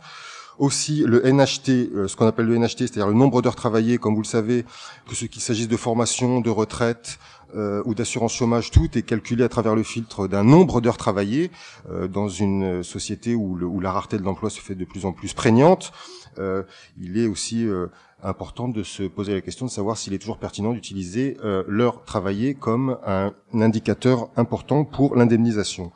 Euh, troisième chose, euh, il n'y a pas que l'auto-entrepreneuriat qui concerne le, le, travail indépendant, mais une simple SARL aujourd'hui, quand on a fait un emprunt sur euh, sur le sur les sur sur, sur la responsabilité limitée du début, je veux dire, il y a aussi toute c'est toute c'est l'entreprise classique hein, qui est également menacée par euh, par un problème de recettes, de revenus, pas uniquement euh, les petits statuts atypiques, comme on les appelle, tels que tels que l'auto-entrepreneuriat. Et dernière chose, euh, si on dit que le plein emploi est une illusion, on, on, veut dire également par là que la discontinuité de l'emploi a toujours existé. Et si la discontinuité de l'emploi a toujours existé, euh, alors le, le, le, régime des annexes 8 et 10 n'est pas spécialement une pratique d'emploi spécifique. Euh, euh, la discontinuité de l'emploi concerne également énormément de secteurs professionnels depuis très très très très longtemps. Merci. Si vous, vous, avez évoqué vous aussi les, les limites du, du, plein emploi, euh, je voudrais intervenir là-dessus. Nous n'avons pas fait porter notre analyse, celle-ci, euh, sur ce sujet. On l'a fait porter sur les formes d'emploi et pas sur la quantité euh, d'emplois. Je voudrais simplement dire qu'il y a, euh, enfin, il y a certainement pas consensus pour dire que le, le plein emploi est devenu une illusion. Euh, il y a une variété de situations autour de nous, dans un certain nombre de pays, qui doit nous inviter à réfléchir euh, là-dessus. Bon, c'est peut-être pas le débat d'aujourd'hui. Je pense que le débat sur l'interruption, sur le caractère intermittent, c'est absolument le débat d'aujourd'hui le grand débat sur est-ce que euh, on est dans une société dans laquelle l'emploi devient euh, très rare, euh, ça c'est peut-être il faudra l'avoir un autre jour. Madame. Bonjour, je m'appelle Nicolas Lix et je représente ici euh, la coopérative des communs, la COP des communs que nous venons de créer pour faire le lien entre les gens de l'économie sociale et ces nouvelles formes de partage et de réciprocité qui se réclament des, des communs. Euh, je, je, vais être très bref parce qu'en fait, euh, je vous découvre un peu et je suis frappée par euh, le fait que euh, la question qui me paraît prospective de quelles vont être les formes d'emploi demain est peu, est peu mise en avant. C'est-à-dire que euh, comme si on raisonnait si tout, comme toutes les formes d'emploi euh, étaient équivalentes, euh, quel que soit le niveau de salaire, euh, quel que soit euh, le, temps de travail. Et je voudrais juste attirer notre attention collective là-dessus. Une, une, une, caissière, Monsieur l'a évoqué, une caissière de supermarché qui travaille avec des temps extrêmement partiels peut parfaitement avoir un CDI euh, il y a des contrats à durée euh, déterminée qui sont euh, extrêmement lucratifs et je pense pas que quand on va aborder la question de la protection sociale ensuite, ce soit absolument du même ordre pour quelqu'un qui gagne peu d'avoir un, un, un, système de protection sociale et d'avoir accès à des services euh, sociaux euh, de, qualité, les mêmes services sociaux pour tous que euh, quelqu'un qui a un niveau de salaire relativement élevé. Donc il me semble que la, forme de l'emploi, enfin la forme du contrat de travail, ne peut pas traduire l'ensemble des questions qui vont se poser demain et qui se posent déjà aujourd'hui. Vous écoutez Nouvelle forme du travail et de la protection des actifs. Oui, je vais, je vais essayer d'être bref, je vais réussir même, mais je peux pas, évidemment, ne pas dire un mot sur les questions d'assurance chômage qui ont été soulevées. Trois petits points pour ne pas épuiser le sujet et être exhaustive. Quand même trois points. D'abord, euh, sur la question des règles spécifiques, est-ce qu'il faut des règles spécifiques dans l'assurance chômage ou est-ce qu'il faut les mêmes règles pour tout le monde? Le choix qu'on a fait depuis un certain nombre d'années euh, en tant que négociateur euh, du régime d'assurance chômage, c'est de considérer qu'à la diversité du monde du travail devait répondre un certain nombre de spécificités des règles d'indemnisation et la prise en compte de cette diversité, de cette diversification d'ailleurs croissante du, du, monde du travail. Et c'est comme ça qu'on qu'on justifie, par exemple, qu'il y ait des règles spécifiques pour les intermittents du spectacle, mais aussi pour les assistantes maternelles, par exemple, euh, ou d'autres situations encore. Donc, ce, point-là euh, ne me gêne pas tellement à condition de ce qui va suivre. Euh, le, deuxième point euh, que je voulais évoquer, c'est la question de la soutenabilité des régimes de protection sociale. Un régime de protection sociale, ça organise de la mutualisation dans le financement pour couvrir un certain nombre de risques, mais aussi pour mettre en œuvre de la redistribution de la solidarité. Or ça, ce n'est possible, et ce n'est que si c'est soutenable, y compris financièrement à long terme. Or, le problème que nous avons avec les annexes 8 et 10 de l'assurance chômage, pas avec le régime dans son ensemble, qui connaît des, difficultés euh, un peu structurelles et, et, beaucoup conjoncturelles. Le problème que nous avons avec les annexes 8 et 10, c'est qu'elles ne sont pas soutenables à long terme. Elles sont en permanence structurellement en déficit. Et ça, dans le plus beau des régimes du monde, avec les meilleures intentions du monde, ce n'est juste pas possible. Donc, euh, alors je sais bien qu'il y a la réponse qui consiste à dire il y a de l'argent, il suffit de savoir aller où le chercher, mais enfin moi depuis le temps que je m'occupe euh, de protection sociale en retraite, en maladie ou maintenant en assurance chômage, j'ai pas encore euh, trouvé comment aller le chercher aussi facilement qu'on nous le dit. Le, le, troisième point sur lequel je voulais intervenir, c'est sur, sur, celui de la solidarité interprofessionnelle. J'en ris, mais c'est un rire un peu jaune. Euh, parce que la solidarité, c'est quelque chose qui s'organise euh, à partir du moment euh, où tout le monde a les mêmes espérances de, de gains euh, et participe à un même niveau de, de, financement. Or là, on est spécifiquement avec le régime des annexes 8 et 10 dans une solidarité à sens unique. C'est-à-dire que les salariés au niveau interprofessionnel, y compris les plus précaires, et je dirais même peut-être notamment les plus précaires, euh, participent au financement d'un régime qui bénéficie à un tout petit nombre de personnes. C'est parfois justifié, encore une fois. Moi, je soutiens que certaines de ces règles sont justifiées parce qu'elles couvrent des professions complètement atypiques dont, dont l'exercice euh, nécessite des règles d'indemnisation atypiques, mais elles servent à un petit nombre de personnes et notamment à un, aussi à un nombre d'entreprises qui se sont structurées, qui ont créé leur modèle économique autour des règles d'indemnisation de l'assurance chômage. Donc je reviendrai sur ce point peut-être tout à l'heure dans la conclusion, mais je voulais quand même pas euh, ne pas intervenir sur les, sur les deux, trois choses que j'ai entendues à ce sujet. Merci. Donc, considérons que c'était un droit de réponse de la secrétaire générale adjointe de la CFDT et poursuivons le débat sur d'autres dimensions, me semble-t-il, y compris d'ailleurs la question générale de l'intermittence, mais peut-être pas sur le point spécifique du débat sur, euh, sur l'assurance chômage. Bruno Pallier. Je, moi, je voudrais, euh, donc Bruno Pallier, euh, chercheur euh, à Sciences Po et euh, conseiller scientifique ici à, à France Stratégie. Euh, moi, je voudrais rebondir sur euh, l'invite de, de, Jean Pisani-Ferry sur parler un peu de, de, de l'avenir du travail, puisqu'il y a beaucoup de travaux qui ont été faits sur euh, l'avenir de, de l'activité hein, et, et, de se demander un petit peu euh, quelle nature, hein, et c'est un peu étonnant, je ne sais pas si c'est français, mais de vouloir donner des, des statuts euh, avant même de savoir euh, euh, où, vont les activités et surtout lesquelles vont disparaître, puisque vous le savez, la littérature actuelle qui se publie sur le, le travail, c'est une, une, littérature de disparition, qui annonce la disparition de 47% des emplois aux États-Unis, de 42% en Europe, à partir d'un de, de, axiome assez simple, tout ce qui est routinier peut être remplacé par un ordinateur ou un robot connecté, et donc est appelé à disparaître. Moi, je pense qu'il faut non pas croire et prendre pour argent comptant cette... pardon, c'est pas exactement ça. C'est, et menacer, ce sont des emplois qui sont menacés. Ça veut pas dire qu'en net, il y a 42% des emplois qui vont disparaître. Hein. Hmm. Et, et, par ailleurs, cette étude est elle-même euh, objet de discussion.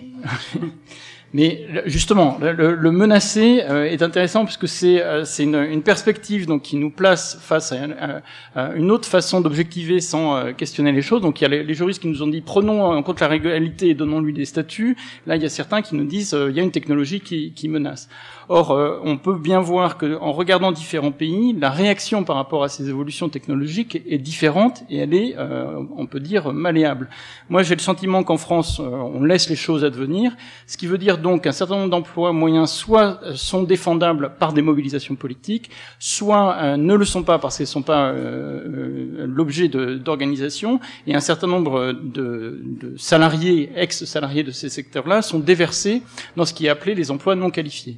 Et donc ça débouche sur une polarisation du marché du travail qui est annoncée aussi dans, ces travaux-là entre les dits très qualifiés et les dits non qualifiés, qui sont les deux types d'emplois qui, qui subsistent. Et moi je crois qu'il est important, avant même de donner les statuts, de questionner cette idée qu'il y a des emplois très qualifiés, des emplois non qualifiés, qui seront les seuls qui subsisteront une fois euh, la révolution technologique euh, passée. Avant même de poser la, question euh, du statut, c'est de demander aussi la question de la productivité, de l'utilité ces services, parce que c'est aussi une chose qu'il faut rappeler, ce sont des services dont on parle, et donc je rejoins Jean-Emmanuel quand il dit que l'usine manufacturière ne peut plus servir de modèle, mais je veux lui rappeler aussi que et la question de supermarché et l'ouvrier à la chaîne vont être appelés à disparaître, euh, ces deux-là. Et pour autant, il reste, on le voit, beaucoup d'emplois euh, dans les services qui sont dits non qualifiés, qui sont dits précaires aujourd'hui, qui sont dits euh, en intermittence. Euh, une des choses qui n'est pas discutée, qui n'est pas euh, contestée, moi je crois qu'il doit être euh, questionné, c'est l'idée que ces emplois de services interpersonnels, de care, qui sont donc dans la santé, dans l'éducation, qui sont dans le, la prise en charge des personnes, soient non qualifiés, soit absolument au bout de la chaîne qui subsiste. Je crois qu'il y a une interrogation à voir sur la nature de ces activités, sur la nature de leur productivité. Pour l'instant, elle est uniquement mesurée à l'aune des salaires. Donc on dit puisque les salaires sont bas, ça veut dire que les productivités est très basse. Je pense que dans le passé, on a pris des décisions politiques et collectives pour dire l'utilité sociale est forte, et donc euh, cette productivité n'est peut-être pas si basse. En tout cas, s'occuper des enfants, s'occuper euh, des autres, euh, je ne suis pas sûr qu'il faille attester l'idée que ce soit non productif. C'est pour, c'est pour autant là-dessus que se construit la littérature de la polarisation qui nous annonce le marché du travail de demain. Moi, je voulais revenir en un mot un peu sur une réflexion avant de parler statut.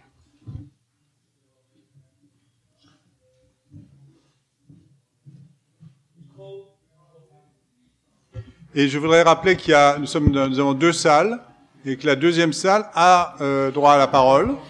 Euh, il y a des micros qui circulent. Et donc, si vous saisissiez de la parole à la deuxième salle, ce serait bienvenu. Voilà, monsieur.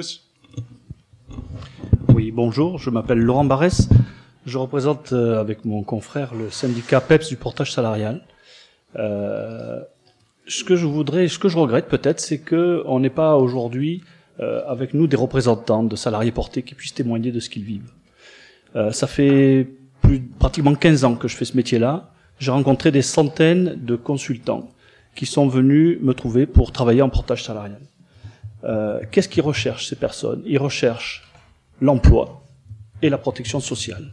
Et enfin, une, une organisation professionnelle qui leur permet de ne pas avoir à se soucier de toute la gestion administrative, fiscale, sociale qui entoure ce statut d'indépendant, qui est aussi quand même une contrainte. Donc j'entends qu'il faut aider l'indépendant dans sa couverture sociale. J'entends qu'il faut revoir peut-être le statut de salarié aujourd'hui parce qu'il doit évoluer par rapport aux mutations de l'emploi qui sont en train de s'opérer. Euh, Monsieur Ray tout à l'heure euh, donnait euh, cet exemple des, des jeunes qu'il côtoie. Moi aussi, je les côtoie et je partage parfaitement son point de vue, c'est-à-dire que ces personnes-là euh, peuvent parfaitement être le matin caissière chez euh, euh, Casino ou je ne sais où, euh, l'après-midi s'occuper de sa chambre d'hôte, le soir développer un site internet, et puis le vendredi soir euh, jouer de la guitare électrique euh, parce que c'est un, euh, il adore la musique. Et tous ces métiers-là, il peut les regrouper dans une organisation, et peut-être l'une d'entre elles, à un moment donné de sa vie, va prendre le dessus sur l'autre. Je crois que c'est cette flexibilité aussi sur laquelle il faut se pencher dans les, les perspectives de, de, de demain. Comment est-ce qu'on rend la flexibilité aussi bien pour l'emploi, pour l'employabilité et pour les entreprises? Parce que les entreprises aussi ont ce besoin de flexibilité dans un contexte mondial où aujourd'hui la concurrence est féroce. Et je considère que le portage salarial est une véritable opportunité et qu'il ne faut surtout pas l'écarter parce qu'elle répond à une partie des problématiques qui sont exposées ici aujourd'hui. Bon, je crois que cette discussion sur le portage salarial et sur d'autres formes possibles, on va la voir dans la deuxième partie de la discussion aussi. J'imagine que Jacques Barthélémy, qui va ouvrir la deuxième partie de la discussion euh, sur le droit de l'activité professionnelle, va, va intervenir là-dessus. Je crois que sur le besoin, on est tous d'accord. Euh, La question, c'est quelles sont les formes les plus adéquates. Euh, Il y a une question dans la deuxième salle. donc Oui, bonjour. Bonjour, Benoît Georges, je suis journaliste aux échos. Je me posais une question sur ce débat, est très intéressant, mais si on revient à l'intitulé de la journée et du thème 2017-2027, j'ai pas l'impression que cette question-là, et notamment ce qui est ressorti à plusieurs reprises de la question des travailleurs indépendants, mais ayant une dépendance économique, ne- n'intéresse beaucoup nos politiques aujourd'hui et ceux qui vont se présenter à la présidentielle de 2017. Donc la question, c'est comment faire en sorte que ces questions-là arrivent jusqu'à un niveau de débat politique où ils soient réellement débattus. Le débat sur la loi travail, par exemple, a fait en sorte que les questions qui avaient été soulevées, notamment dans le rapport Terrasse, sur est-ce qu'il faut un statut particulier pour ces travailleurs-là, ont été complètement évacuées et on n'en a plus parlé. Donc, est-ce qu'à votre avis, euh, vous personnellement ou d'autres intervenants, on a une visibilité sur le fait qu'en 2017, cette question-là soit posée, ce qui est, à mon avis, euh, indispensable si on veut qu'on arrive à quelque chose d'intéressant dix ans après? Vous écoutez Nouvelle forme du travail et de la protection des actifs. Écoutez, nous on essaie de faire notre travail, qui est euh, de mettre des questions sur la table. Je crois que le fait que nous soyons nombreux aujourd'hui témoigne du fait qu'il y a un certain nombre de gens que ça intéresse. Euh, euh, Vous-même, en tant que journaliste, vous pouvez contribuer à ce que ces questions soient mises en avant. Et puis pour le reste, euh, on verra. hein. Euh, mais, mais vraiment, notre intention, c'est effectivement ça, c'est de mettre des enjeux qui sont des enjeux pour la société française euh, sur la table de manière à aider à ce que euh, le débat soit un débat de qualité à la hauteur des défis qui se posent à nous. Bon, tu fais la transition, je sais. D'abord, je voudrais donner la parole pour une minute à Gaël Leveugle qui l'a demandé, et puis on passe à la deuxième.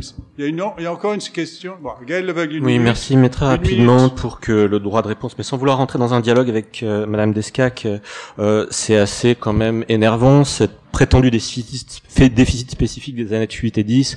On prend n'importe quelle population de 110 000 chômeurs, il génère à peu près le même déficit particulier. Il y a, il y a véritablement toute une idéologie qui est diffusée là-dedans. On a fait tout le travail et même aujourd'hui, plus personne n'ose utiliser cet argument. D'autant plus d'ailleurs que les employeurs euh, de euh, d'intermittents sont soumis à des cotisations nettement supérieures aux autres, alors que les syndicats refusent toute levée de cotisation chez les autres employeurs. Donc c'est important de le dire. Ensuite, on voit très très bien la réalité de la solidarité euh, économique du secteur euh, professionnel de la culture quand on regarde les profits généralisés, par exemple par le Festival d'Avignon, qui rentre un million d'euros d'économie par jour grâce à ce secteur d'activité qui est, je le rappelle, celui qui crée le plus d'emplois aujourd'hui. Merci. Euh, donc la question au fond. Maud Choquet, du secrétariat d'État au numérique. Je voulais juste répondre à monsieur pour dire que euh, la question... Euh, on n'entend pas. Ok. Ces questions-là sont quand même un peu traitées dans le projet de loi travail, puisqu'il y a une disposition sur les travailleurs de plateforme, justement, qui crée une protection sociale qui n'en est pas une, mais qui n'est pas pour des travailleurs qui ne sont pas des, indépendants. Ensuite, il y a quand même aussi une disposition sur le portage salarial, et il y a enfin le CPA. Donc, je pense quand même que le sujet est un peu déjà sur la table, mais effectivement, c'est l'intérêt de cette réunion, et ça montre bien que le débat est quand même vraiment encore en cours, et qu'il faut encore vraiment réfléchir et s'appuyer sur des travaux et des études justement pour bien définir dans les dix années à venir quels sont ces nouveaux statuts. Est-ce que c'est des activités accessoires? Est-ce que c'est une véritable polarisation du marché du travail français? Et ainsi de suite. Je voudrais juste revenir sur deux points. Euh, D'abord, euh, pour dire que si on, on se rabat souvent sur la question des, sur le salariat, euh, il y a aussi des indépendants qui sont indépendants par voie, par du fait de la loi. Donc, on a tendance à en mettre certains du, côté salarié, certains du côté des indépendants, mais c'est dans les deux sens, pas seulement du côté. Parlez plus fort. Pardon, je peux pas faire plus là. Euh, et ensuite, je voudrais dire qu'il y a quand même un enjeu qu'on n'a pas trop évoqué pour l'instant, mais qui est la question justement d'une forme de parallélisme entre indépendance et salariat. C'est-à-dire qu'il y a quand même une tentative aujourd'hui, que ce soit au plan de la doctrine fiscale ou que ce soit aussi euh, dans le cadre de la, des jurisprudences sur tribunaux de commerce, par exemple, tendre à avoir des protections qui sont partagées entre salariés et indépendants. C'est-à-dire que par exemple aujourd'hui, je suis indépendant, on peut pas rompre mon contrat immédiatement. Il euh, y a une véritable jurisprudence de protection des indépendants sur cette question-là. C'est pas l'assurance chômage, bien sûr. C'est pas non plus les protections du CDI. Mais il y a des points, en fait, de raccordement, et je pense que ça, il faut pas l'oublier. Et enfin, j'avais là une question plus précise sur chemin forfait jour et portage salarial. Aujourd'hui, ces deux voies-là sont réservées aux cadres d'un côté ou à des personnes autonomes qui gagnent un niveau relativement élevé de revenus. Euh, et donc je voulais savoir si c'est ça le critère. Quels, quels sont les critères pour l'éventail des statuts qu'a évoqué Monsieur Antoine Mattei L'autonomie, au sens de, des types de fonctions qu'on occupe, les revenus qu'on gagne ou euh, l'indépendance du donneur d'ordre. Voilà. Je peux vous demander de vous présenter, pardon? Je l'ai fait, mais de manière silencieuse. Euh, Maud Choquet, secrétaire d'État au numérique. D'accord. Merci. Merci et merci pour le, le, rappel effectivement des dispositions qui sont dans le projet de loi. Euh, donc, euh, vous souhaitez Très très rapidement? Non, très rapidement, je voulais juste euh, compléter euh, la, dernière partie de la question sur les, cadres qui existent. Effectivement, il y a euh, depuis quelque temps maintenant en France un cadre qui réglemente le, portage salarial, et je voulais juste souligner qu'il existe aussi un, un, cadre dans le cadre de, de la loi qui a été portée par Benoît Hamon sur le, la reconnaissance de l'économie sociale et solidaire, qui est consacré un chapitre complet qui est consacré au, aux coopératives d'activité et d'emploi, euh, pas pour faire la promotion euh, et opposer le portage salarial aux coopératives d'activité et d'emploi, c'est pas du tout mon, mon propos. Je pense que ça s'inscrit dans deux histoires différentes, mais qu'il y a beaucoup euh, de convergence aussi à imaginer entre entre ces deux entre ces deux formes différentes d'accompagnement.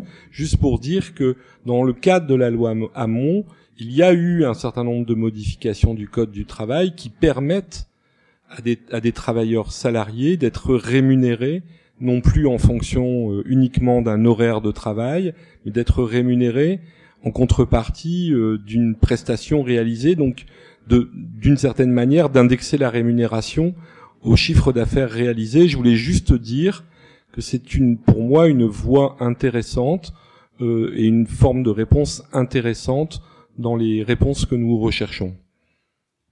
Merci. Donc ceci euh, clôt la première partie du débat. Je passe la parole pour la transition à Vanessa Wisniaven et puis ensuite à euh, Fabrice Langlard qui anime la deuxième partie.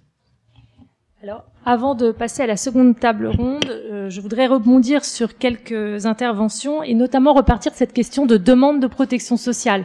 Quand on parle de demande de protection sociale, c'est un peu général. Euh, je voudrais repréciser des éléments qu'on disait dans notre note et qui sont apparus ici, c'est-à-dire que la protection sociale, ça peut être la santé, mais je crois que c'est pas tellement cette question-là qui est mise en avant. Euh, en puisqu'on est dans un système qui est déjà assez universalisé à la fois sur les droits de santé ou de famille, mais au fond, il y a deux droits, enfin deux champs qui, reviennent. C'est la question accident du travail ou euh, protection des revenus face aux aléas de l'activité économique. Alors justement, sur cette question-là, je signale qu'on va approfondir la question euh, du bon instrument de garantie de revenus face aux aléas des revenus d'activité dans le cadre d'un groupe de travail. Euh, d'ici la fin de l'été, où nous chercherons donc à réfléchir euh, à la couverture du risque perte faiblesse de revenus en, intégrant à la fois des éléments euh, d'assurance chômage mais aussi de minima sociaux bien sûr et d'autres dispositifs socio-fiscaux de soutien aux revenus dont un possible revenu universel. Euh, d'une manière générale, l'idée, c'est d'avoir une approche globale pour apprécier en fait les trajectoires de revenus nets des actifs et finalement dépasser la diversité des statuts professionnels face à un même objectif assurantiel et de solidarité. Alors, quand on parle euh, de dépasser la diversité des statuts professionnels, finalement, euh, cet objectif-là, on peut l'avoir aussi bien en réformant des outils existants, ou pour reprendre ce qui a été dit, en faisant marcher des outils qui existent, qu'en euh, s'acheminant vers une refonte des assurances euh, sociales, et c'est ce qui nous amène à notre deuxième temps d'échange. Merci Vanessa. Donc effectivement, nous allons lancer la deuxième partie du, du débat. Euh, dans le premier débat, on s'était situé dans, disons, dans, dans un schéma dans lequel euh, on examine le potentiel de diversification des formes d'emploi et on voit jusqu'à quel point on, on, peut imaginer modifier le système pour euh, continuer à, disons, à le faire vivre euh, tel qu'il existe aujourd'hui. Là, on, est sur des contributions qui sont plus radicales, on va dire, et qui, qui tentent de, définir ou de redéfinir ce que pourrait être un droit de la protection sociale euh, qui euh, qui euh, aille au-delà, disons, de la, distinction entre entre salariés et non salariés. Donc, on va commencer par par Jacques Barthélémy pour l'intervention juridique, et je rappelle effectivement la règle, donc cinq minutes par intervention. Je, je voulais rebondir sur ce que Madame disait à l'instant à propos de l'assurance perte de revenus et de l'assurance accident du travail. L'assurance perte de revenus, elle existe pour les non salariés. J'en parle en connaissance de cause, c'est moi qui l'ai imaginé dans le cadre de, de la vie du Conseil économique et social de 93 qui a donné naissance ensuite à la loi Madeleine. Or, la loi Madeleine permet d'harmoniser la protection sociale des non-salariés sur celle des salariés, pas simplement au niveau du régime de base, mais également au niveau des régimes complémentaires, en introduisant le, même régime de neutralité fiscale sous plafond, inspiré du principe constitutionnel d'égalité devant les charges publiques. Le seul problème, c'est que le monde de l'assurance, c'est euh, comment dirais-je, servi des contrats Madelin pour en faire un outil de gestion patrimoniale, alors que c'était de la protection sociale. Et c'est intéressant à souligner qu'on vend surtout de la retraite, très peu de prévoyance, et pas du tout d'assurance chômage, alors que l'assurance chômage est prévue dans le texte. En ce qui concerne les accidents du travail, et je rebondis sur le rapport de, de Paul-Henri Antomattei, qui est aussi mon associé.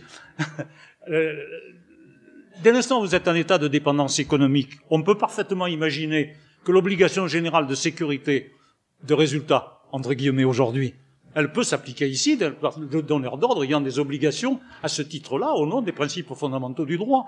Donc il est assez facile d'exporter l'assurance accident du travail dans, les, dans les, les, les, travailleurs indépendants au titre de la dépendance économique. Et ceci d'autant que contrairement aux autres euh, domaines de la sécurité sociale, on est bien là dans l'assurance et non pas dans la solidarité. Alors, ceci étant dit, mon propos portant sur euh, l'intérêt de dépasser l'opposition salariée indépendant pour créer un droit de l'activité professionnelle, je voudrais rappeler simplement qu'il y a plus de 25 ans que je laboure l'idée de la création d'une catégorie intermédiaire entre salariés et indépendants, intitulée par subordination, mais en lui donnant un champ plus vaste que celui de la couverture de la dépendance économique, en y incluant aussi ceux qui sont en état de subordination juridique, mais dont le niveau d'autonomie, voire l'indépendance technique, par exemple les professionnels libéraux salariés, fait que l'équilibre contractuel étant possible, le contrat peut faire la loi des parties, et qui, de ce fait, dans la structure qui est la nôtre, fondée sur la déclinaison d'un droit qui est celui de l'activité de l'usine, entraîne un double effet pervers. Le premier effet pervers, c'est de surprotéger ceux qui sont en état de subordination juridique et qui en ont le moins besoin parce qu'ils peuvent négocier leur contrat dans l'équilibre des pouvoirs avec leur employeur, c'est-à-dire les cadres supérieurs, et qui bénéficient en plus du filet, protecteur du, Code du travail qui a été fabriqué pas pour eux, mais pour les ouvriers. Et à l'inverse, dès l'instant on franchit la ligne jaune, là, on a des bourgeois de Calais. Voilà pourquoi, moi, dans la parasubordination, j'incluais les deux catégories. Contrairement à l'Italie où le cococo, c'est uniquement les dépendants économiques, et contrairement à l'Allemagne où les Leitendangestelt sont uniquement dans la deuxième catégorie.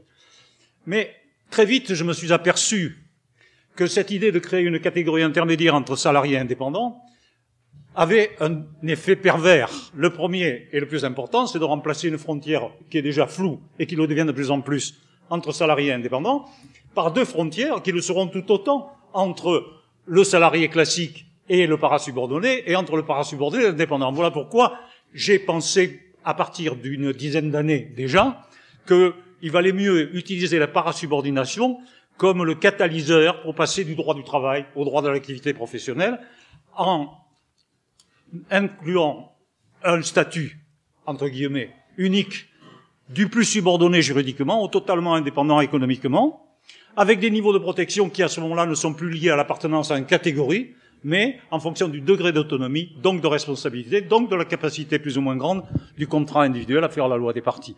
Et évidemment, à ce moment-là, se pose la question de savoir sur quel socle on construit ce droit universel.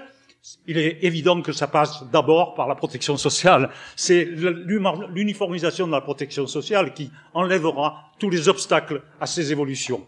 Alors, on peut imaginer deux hypothèses. La première, c'est le régime de sécurité sociale universelle. Je me rappelle quand même que Jean Larocque avait imaginé ça en 45 et que c'est les travailleurs indépendants qui n'en ont pas voulu. Bon, la deuxième euh, solution, c'est de multiplier les instruments de transférabilité, de portabilité pour passer d'un statut social à un autre, pour tenir compte notamment de ce que Véronique Descac évoquait tout à l'heure, c'est avoir la solidarité. Il n'y a pas que la solidarité générale, nationale, interprofessionnelle, qui relève de l'intérêt général, y compris d'ailleurs pour le juge communautaire. Il y a aussi des solidarités strictement professionnelles, et la portée, à ce moment-là, n'est pas du tout la même. Et donc, il faut concilier ces choses-là. le premier pilier, donc, de ce socle de droits fondamentaux, c'est celui-là. Le deuxième pilier, c'est les droits collectifs. Or, il suffit de consulter la Constitution pour savoir que le droit, euh, le, droit de négociation collective et le droit au conflit collectif sont des droits fondamentaux de ce, qui n'ont pas lieu d'être réservés aux seuls salariés. Et du reste, en 1996, les agents généraux d'assurance, qui sont des travailleurs indépendants, mais qui sont dépendants économiquement d'une compagnie d'assurance, ont battu leur statut collectif par une convention collective J'en parle en connaissance de cause, c'est moi qui étais conseil de la branche, et c'est à la suite de ça que j'ai écrit mon article sur le statut du professionnel parasubordonné. Donc c'est faisable. Et le troisième volet, c'est celui des droits individuels. Ben, les droits individuels, c'est les droits fondamentaux issus de la Déclaration des droits de l'homme, de la Cour européenne, de la Convention européenne des droits de l'homme, des droits fondamentaux de l'individu, y compris et surtout les libertés individuelles qui doivent être magnifiées et qui le seront de plus en plus au fur et à mesure que le numérique prendra de l'importance. Et deuxièmement, il faut rendre les règles de conduite de la négociation du contrat substantiel, de façon qu'on soit certain qu'il y ait équilibre des pouvoirs. Voilà. Merci beaucoup. Donc voici. Non, non, ça allait très bien. euh, donc voilà comment on pourrait esquisser euh, un droit, disons, pour l'ensemble des actifs, mais on pourrait même imaginer un peu aller plus loin, imaginer des droits où on dépasse même la notion même d'activité, et donc ça nous amène à des propositions encore plus euh, radicales, qui sont celles d'octroyer, par exemple, euh, un revenu universel à la population. Donc je, je donne la parole à Marc de Basquiat sur ce sujet. Donc en cinq minutes, ce sera extrêmement compliqué. Alors je vous ai préparé un petit support visuel pour pouvoir expliquer la chose de manière un peu claire. Donc effectivement, je suis donc président de l'association pour l'instauration d'un revenu d'existence, euh, qui, est un, qui est une association qui a 27 ans d'existence. Voilà. Donc, euh, mon point de départ, c'est la fiche de paye. la fiche de paye, ça nous connaissons tous, hein, ceux qui en ont, ceux qui n'en ont pas. Et dedans, la fiche de paye, elle a une caractéristique, c'est que personne ne sait la lire. Dedans, il y a tellement de choses compliquées que finalement, si on demandait à n'importe qui ici dans cette salle et dans la rue et n'importe où, qui sait expliquer toutes les, les, fiches de paye? Quasiment personne. Bon, quelques fiscalistes hein, et autres. Bon, voilà. Ça, c'est la première, première chose. Et donc finalement, l'exercice c'est de dire, bah, finalement, dans tous nos systèmes qui existent, hein, finalement, il y a trois logiques. Il y a une logique qui est celle des prestations universelles, universelles qui sont financées par l'impôt. Typiquement, la santé, la santé c'est universel.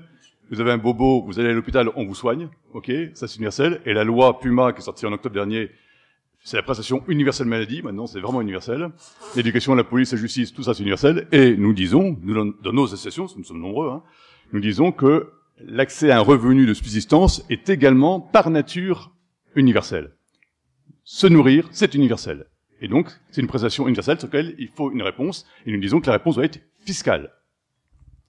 Deuxième chose, il y a les assurances sociales, où là on cotise, et selon ce qu'on a cotisé, selon les chaînes, selon les différentes euh, modalités, ok, on a des, des, retours sur sa retraite, son chômage, et les EJ, et ainsi de suite.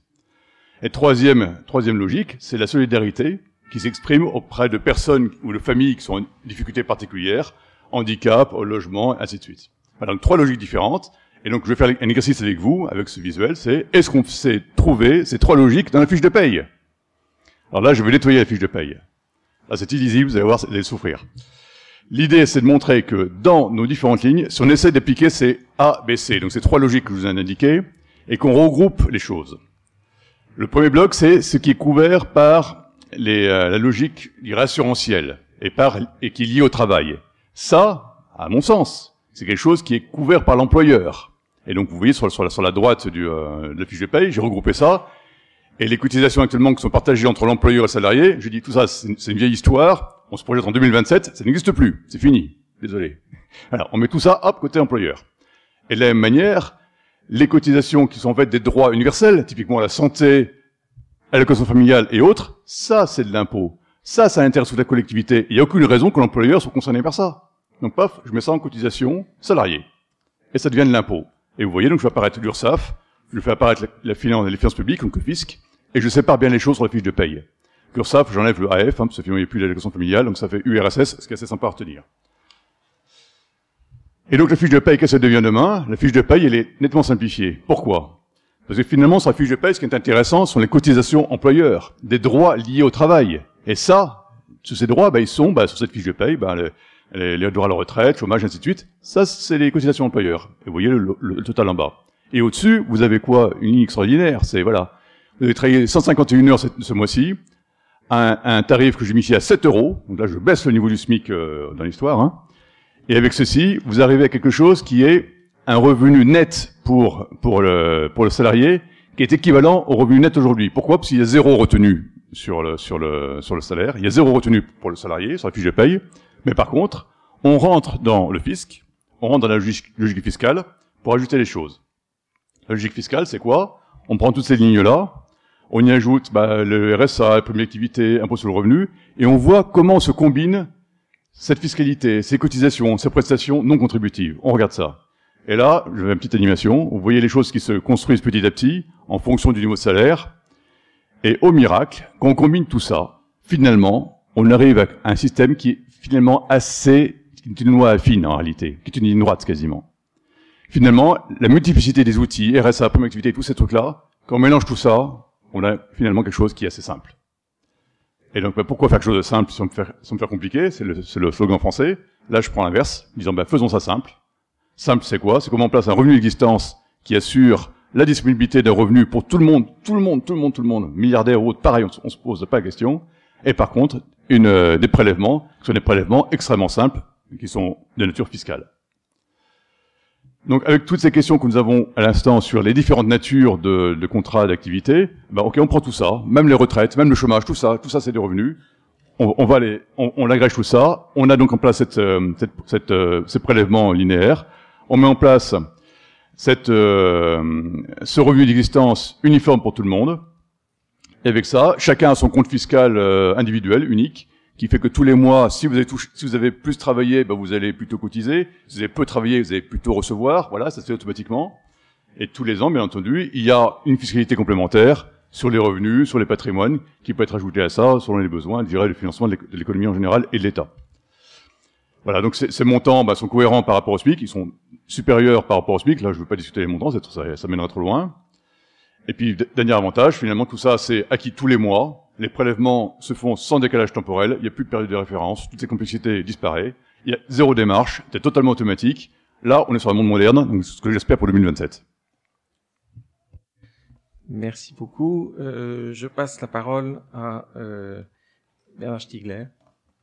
Vous écoutez Nouvelle forme du travail et de la protection des actifs. Bonsoir. Je suis euh, directeur de l'Institut de recherche et innovation et président de l'association Ars Industrialis. Alors, avant de dérouler euh, mon petit argument, euh, je voudrais préciser que donc je, je plaide avec Ars Industrialis et l'IRI pour ce que nous appelons un revenu contributif, qui est un revenu conditionnel. Donc, ce n'est pas un revenu minimum d'existence. Mais par contre, nous soutenons aussi le, le revenu minimum d'existence parce que nous pensons qu'il faut absolument avoir les deux démarches qu'elles sont complémentaires et que l'une ne peut pas marcher sans l'autre. Alors je ne vais pas euh, argumenter sur ce point parce qu'on n'en a pas le temps, évidemment. Ayant dit cela, donc euh, le contexte dans lequel je travaille, c'est celui qui a été évoqué tout à l'heure par Jean Pisoni-Ferry, euh, avec une certaine distance, ou, ou par Bruno Payet, qui est le processus de l'automatisation. Nous, nous pensons que l'automatisation va engendrer une base de l'emploi très très sensible, euh, nous, nous, nous, appuyons sur des institutions qui sont, alors comme vous l'avez dit, euh, il, s'agit d'emplois de, automatisables, ça veut pas dire qu'ils seront automatisés nécessairement, mais en revanche la tendance est, est identifiée absolument partout, absolument partout dans tous les pays. Il n'y a aucune contre-tendance, il y a des limitations de l'expression de la tendance, qui n'est pas la même chose. Euh, mais en revanche, nous, nous, disons, et je pense que Michel Vol, euh, qui fait partie de CERFI, euh, n'est pas très éloigné de, de ce point de vue, que, que cette automatisation va générer du travail. Mais que le, le travail, ça n'est pas la même chose que l'emploi.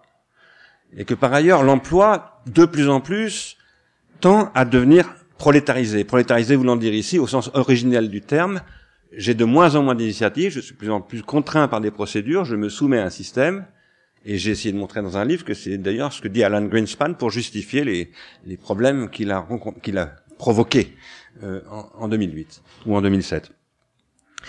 Et ce processus-là, euh, donc qui consiste à distinguer l'emploi et le travail, consiste à dire aussi que s'il y a des gains de productivité et qu'il faut redistribuer évidemment, car si on ne les redistribue pas, le système ne peut plus fonctionner. Il n'y a plus de consommation. En tout cas, il y a une baisse de la consommation, donc il y a une crise économique à ce moment-là, le problème qui se pose, c'est quels sont les critères de la redistribution.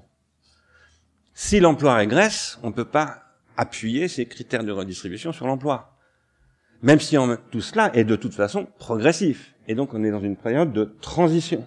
Et à partir de là, le problème n'est pas d'opposer une Bible à une autre Bible, une chapelle à une autre chapelle, et de dire comment on fait dans un processus qui va prendre une vingtaine d'années, car c'est à peu près ce que disent toutes les analyses. Voilà. Et dans ce processus d'une vingtaine d'années, nous nous disons qu'il faut avoir une démarche expérimentale une démarche expérimentale, une démarche certifiée et en plus une démarche, excusez-moi, rationnelle. Rationnelle, qu'est-ce que ça veut dire? Ça veut dire qu'il faut valoriser ce qui, est ce qui produit de la valeur. Et là, nous nous tournons vers Amartya Sen, parce que je n'ai pas le temps non plus de développer, mais Amartya Sen a soulevé quand même un problème extrêmement intéressant qui est euh, la capacitation des Bangladais par rapport à l'incapacitation des habitants de Harlem, qui fait que l'espérance de vie des Bangladais est supérieure à celle des gens de Harlem en 1972. Et quand il a creusé le sujet, il a dit c'est parce qu'ils développent des savoirs, vivre, faire et concevoir. À partir de là, nous nous disons il faut valoriser la production de savoir. Et Michel Vol, à qui je me réfère encore, euh, parle de passage de la main d'œuvre au cerveau d'œuvre. Cerveau ne voulant pas dire forcément le cerveau, ça peut être le cœur aussi, mais disons que c'est quelque chose qui produit ce que dans la théorie des systèmes ou dans une, certaine théorie des systèmes, on appelle de la négantropie. L'emploi produit de l'entropie. À court terme, il peut être très profitable, à long terme, il est extrêmement nuisible. L'entropie, c'est forcément nuisible. Le travail produit de la négantropie, et c'est pour ça qu'il n'est pas automatisable. À partir de là, la question est d'organiser le travail pour faire en sorte qu'avec des automatismes, comme par exemple sur Wikipédia, les bots, ce sont des automatismes, je peux produire de la désautomatisation, c'est-à-dire de la variabilité, de la négantropie. Et ça, c'est le problème de l'économie de l'anthropocène. Parce que dans l'anthropocène, on est dans un très haut taux d'entropie, sans cesse en augmentation, et la question de l'économie de demain, c'est de diminuer le taux d'entropie et de passer dans la low entropy, comme on dit. Alors, ce que nous sommes en train de faire, j'ai bien compris qu'il va falloir que je m'arrête, nous avons lancé, quand je dis nous, euh, c'est euh, un territoire qui s'appelle Pleine Commune, 400 000 habitants, deux universités, la Maison des sciences de l'homme Paris-Nord, trois ministres, Emmanuel Macron, euh, Thierry Mandon et Jean-Vincent Placé. Nous lançons une opération sur dix ans avec une chaire de recherche contributive où nous invitons des juristes, des automaticiens, des mathématiciens, des philosophes, des économistes évidemment, etc., enfin toutes les disciplines, à venir travailler sur un territoire de 400 000 personnes. Comment on fait pour que le numérique et la disruption produisent de la valeur et de l'espoir?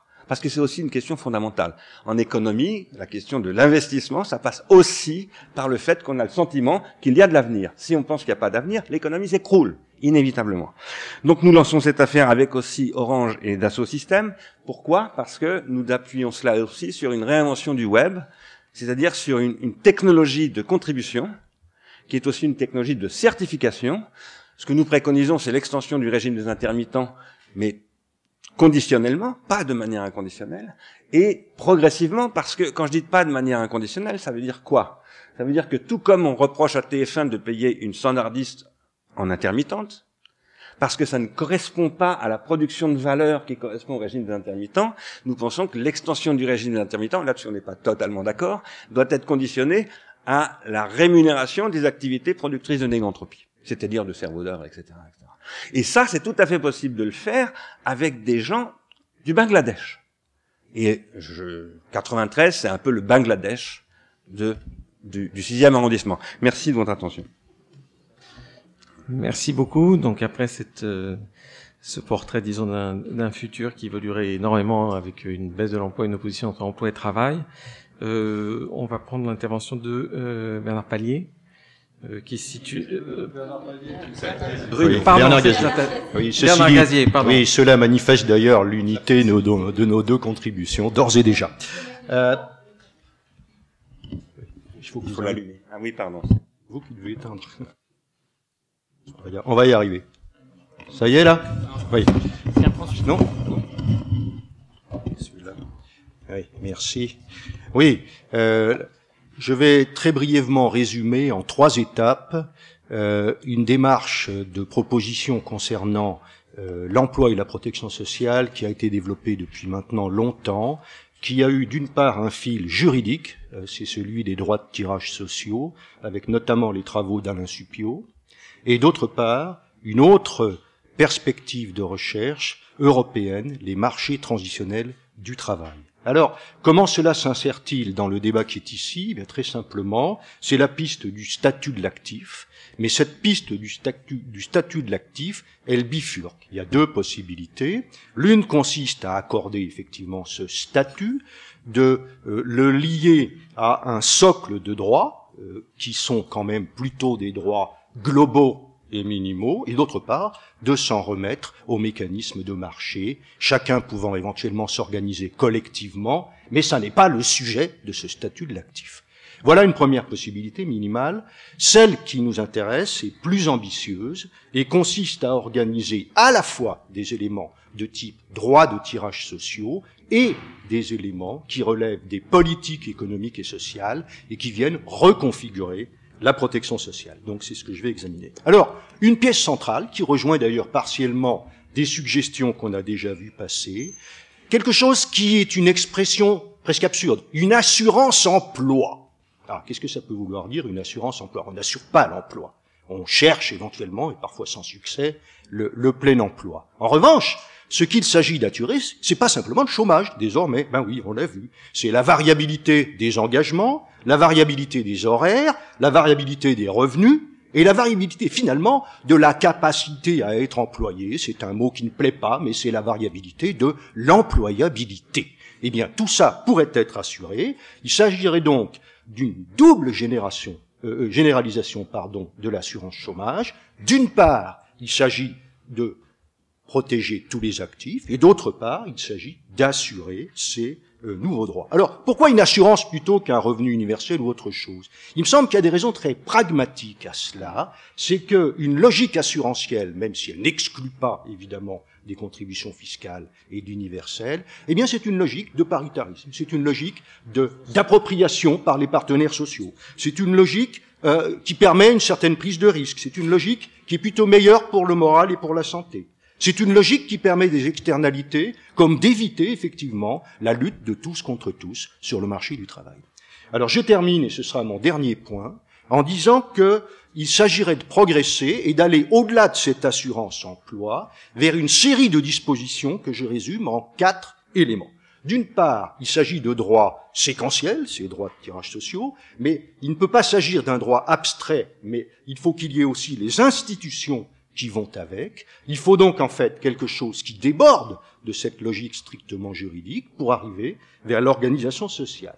Il faut une logique de co-investissement. Reprenons les tiers dont on a parlé tout à l'heure. Il y a une question, c'est quelle est la géographie de ces tiers? Sont-ils tous désirables de la même manière? Ben, Apparemment, avec Uber, pas tellement.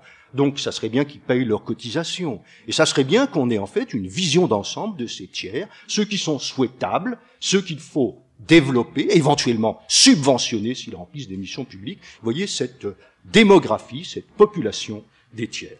Il faut aussi envisager des logiques de nature territoriale. En effet, on ne gère pas les transitions, on ne gère pas des droits de cette nature à un grand niveau. Il faut un niveau où on peut faire attention aux besoins des gens et où on peut mobiliser des acteurs locaux. Un exemple qui se dessine, qui tâtonne sous nos yeux, c'est le paritarisme tout simplement qui est en train de se mettre en place au niveau régional à propos de la formation continue. Il y a là quelque chose qui peut se développer.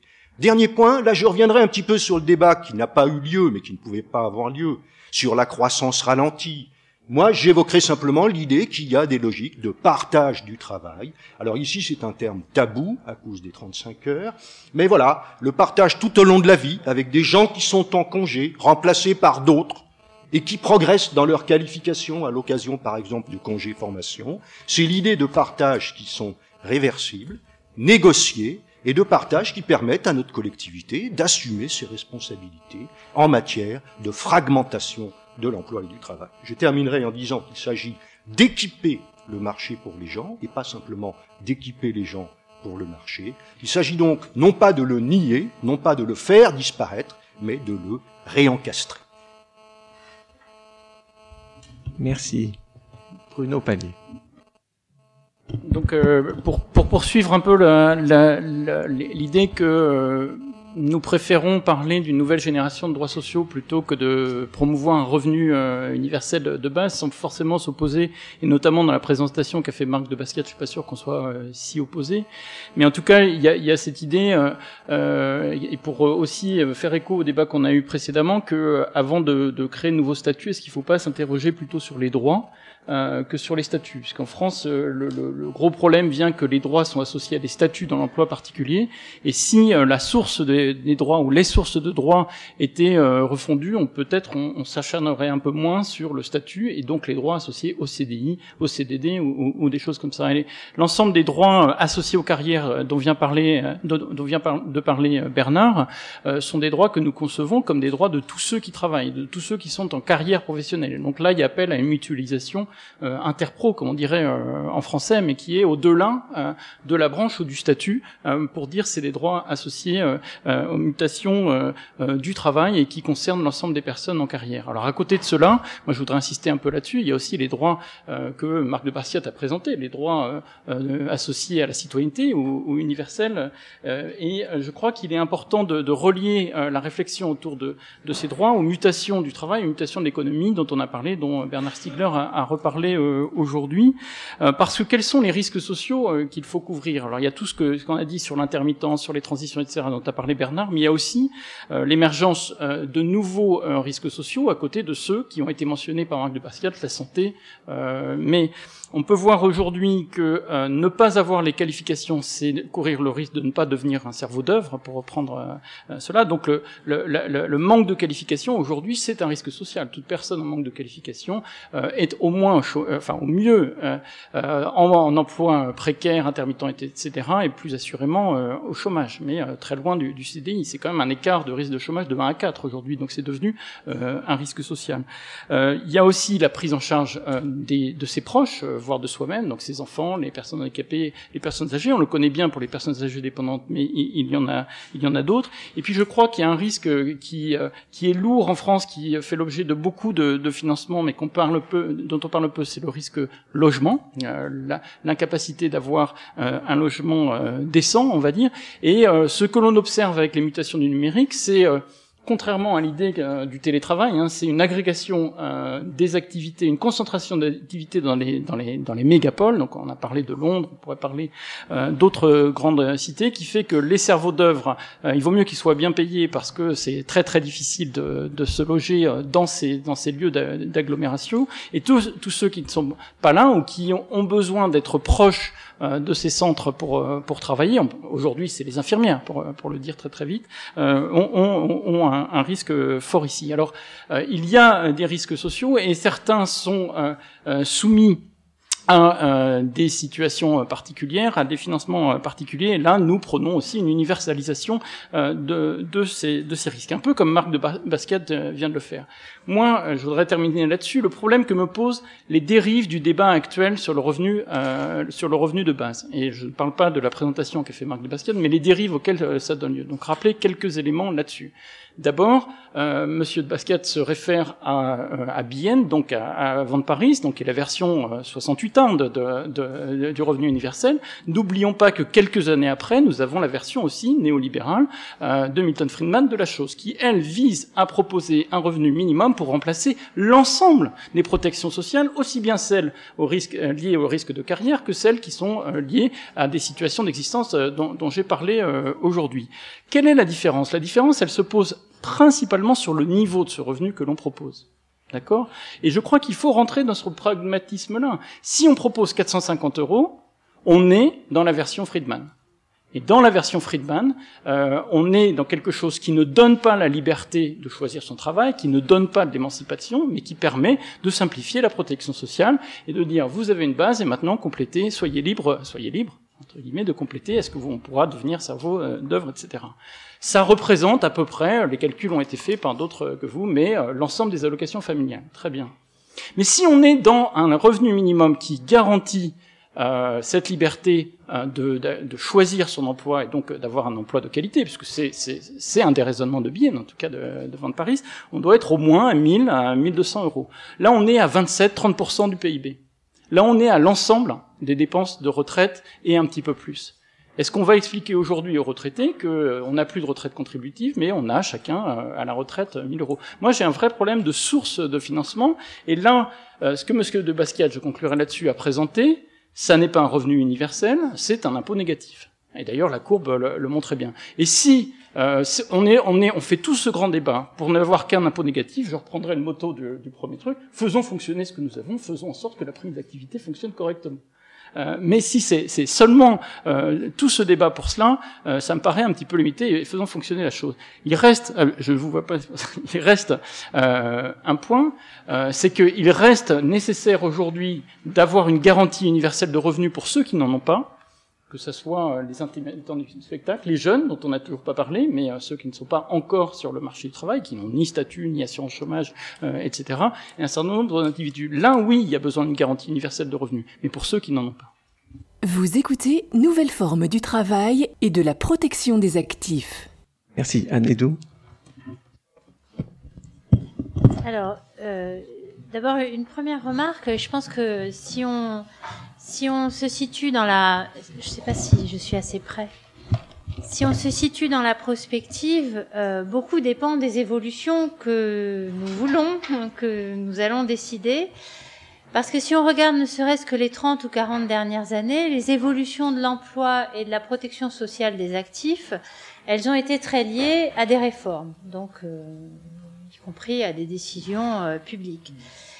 Euh, et ce qui est frappant, si on regarde du, côté des réformes de la protection sociale des actifs, euh, dans ces réformes-là, ça a été qu'on a cherché à faire euh, jouer à la protection sociale un rôle qui n'était euh, habituellement pas le sien, c'est-à-dire euh, celui de réparer les maux de l'emploi, qui est peut-être d'une certaine façon aussi ce, dont, on discute, et de, réparer les inégalités plutôt que de prendre en charge d'assurer des risques sociaux.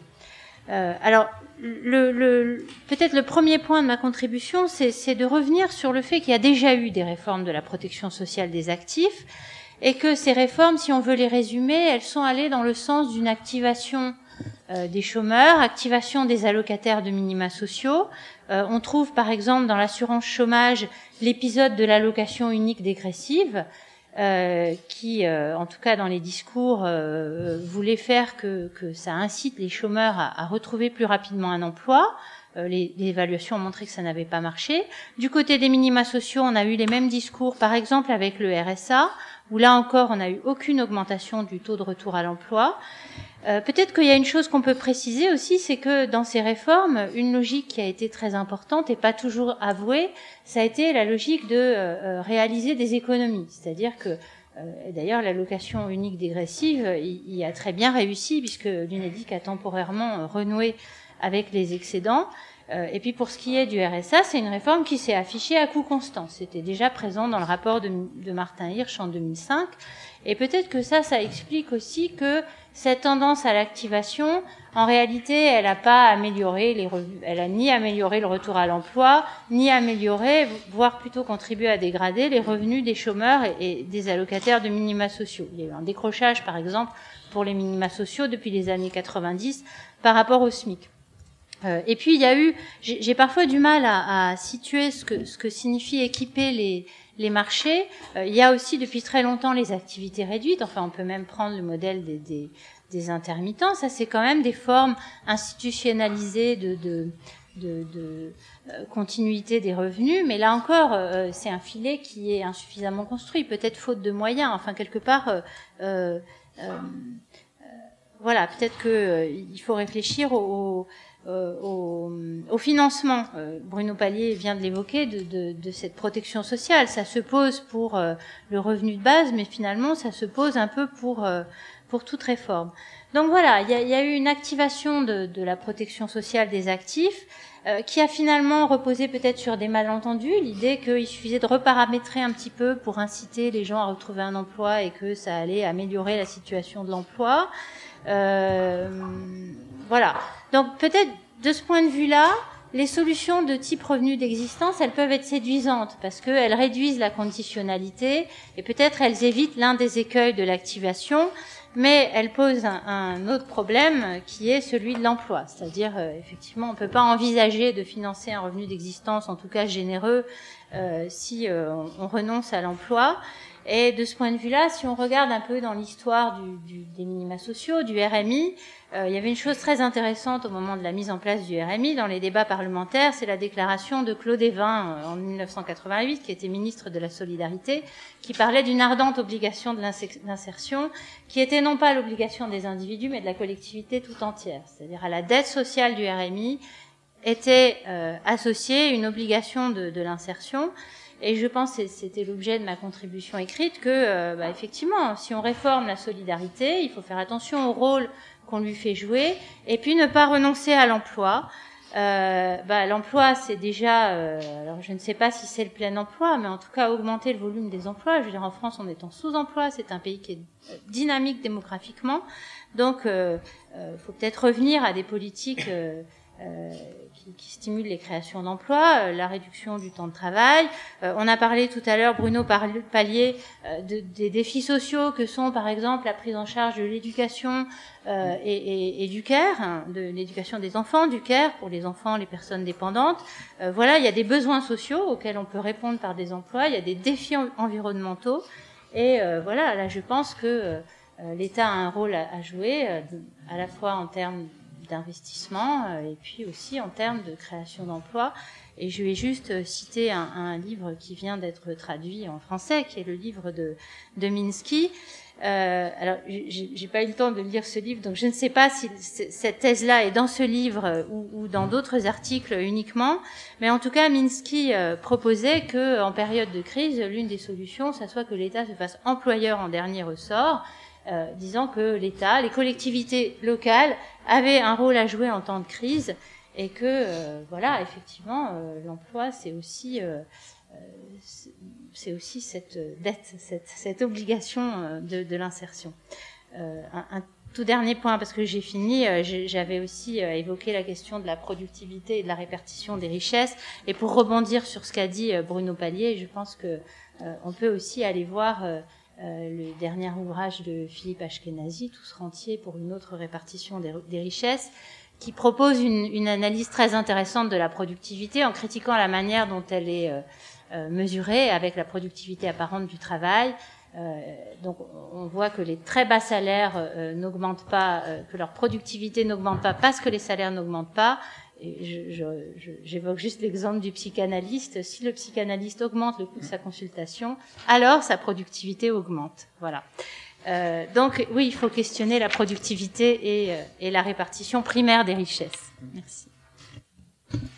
Merci beaucoup. L'heure a tourné et nous avons dérapé très légèrement. Donc du coup, je, je serai extrêmement bref avant de lancer le débat.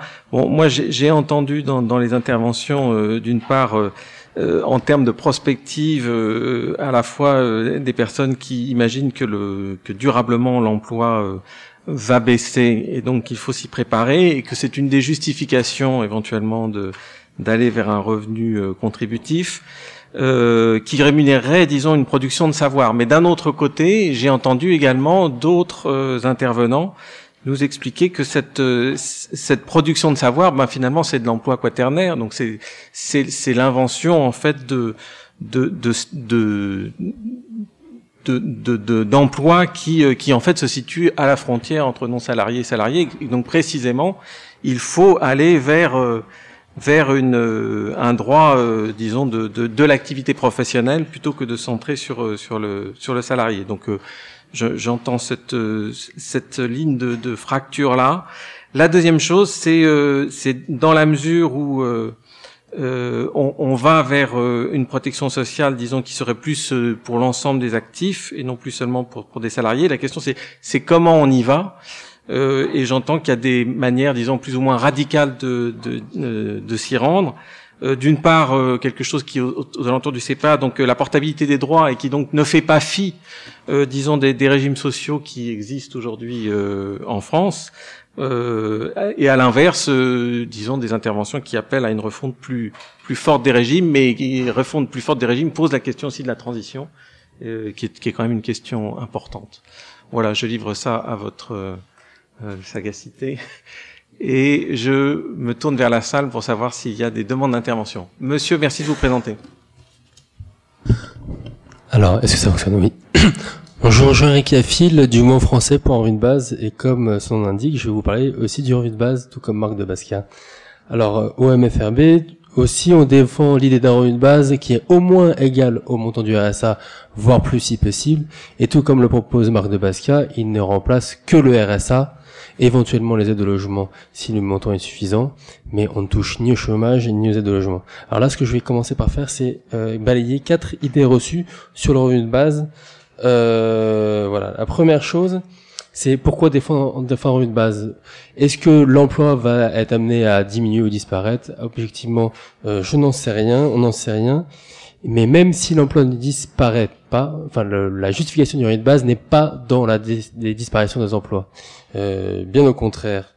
Euh, ce n'est pas parce que l'emploi, le volume d'emploi diminuerait qu'il faudra un revenu de base, parce que il faut un revenu de base pour donner la possibilité à chacun d'avoir un peu plus de marge pour choisir son travail, que ce travail soit rémunéré ou non, euh, quelle que soit la rémunération. Donc, même si on était dans une société de plein emploi, il faudrait un revenu de base, parce qu'on constate bien qu'il y a aussi beaucoup de malheur au travail, beaucoup de travail de mauvaise qualité, beaucoup de, femmes qui se, qui font le, qui traversent l'île de France pour aller faire des heures de ménage à droite à gauche. Donc voilà, la première, euh, la première idée reçue, revenu de base ne se justifie pas par une soi-disant fin de l'emploi qui reste encore éventuellement démontrée. Deuxième idée reçue, le revenu de base coûte cher. Alors évidemment, ça dépend de son montant, mais si on part d'un revenu de base euh, du montant du RSA, comme le propose Marc de Basquiat, le budget euh, net, on pourrait l'évaluer effectivement à un gros montant, peut-être à peu près 53 milliards d'euros, mais l'effet redistributif peut être très modéré Or, en économie, ce n'est pas le budget d'une mesure qui compte, mais c'est uniquement l'effet redistributif qui est très modéré. Donc oui, ça augmente la dépense publique de 8 à 9%, mais c'est pas grave, ça n'a aucun effet économique. Alors, sauf si on décide de comptabiliser le de base comme un crédit d'impôt, ce que fait par exemple Marc de Basquiat dans son livre, Bon, ça se discute, pourquoi pas, mais finalement, ce n'est qu'un point de détail.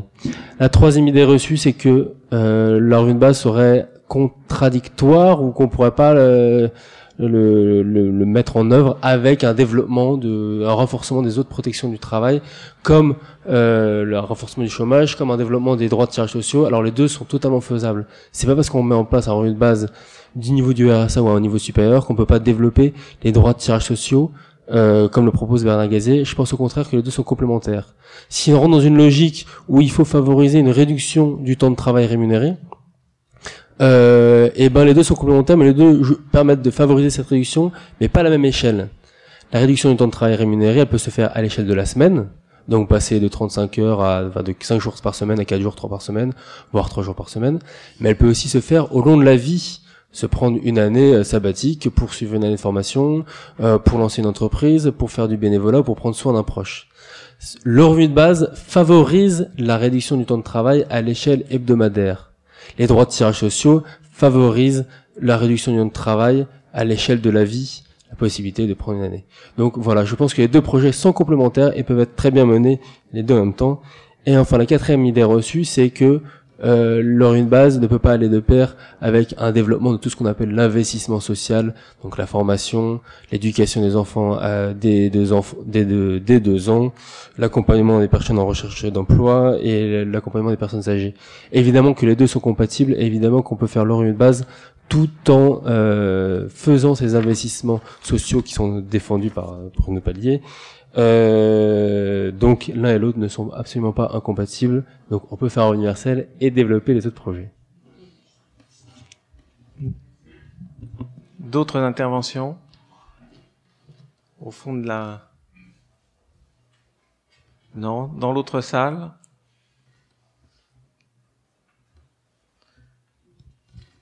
Oui. Enfin, je me permets, puisqu'il n'y a pas de, de demande, mais sinon. Euh... Mais moi, j'entends je, bien que théoriquement, ça soit pas incompatible, mais regardons la façon dont les débats se déroulent. Hein. Euh, regardons ceux qui ont pris en charge les débats sur les revenus, euh, sur le revenu universel.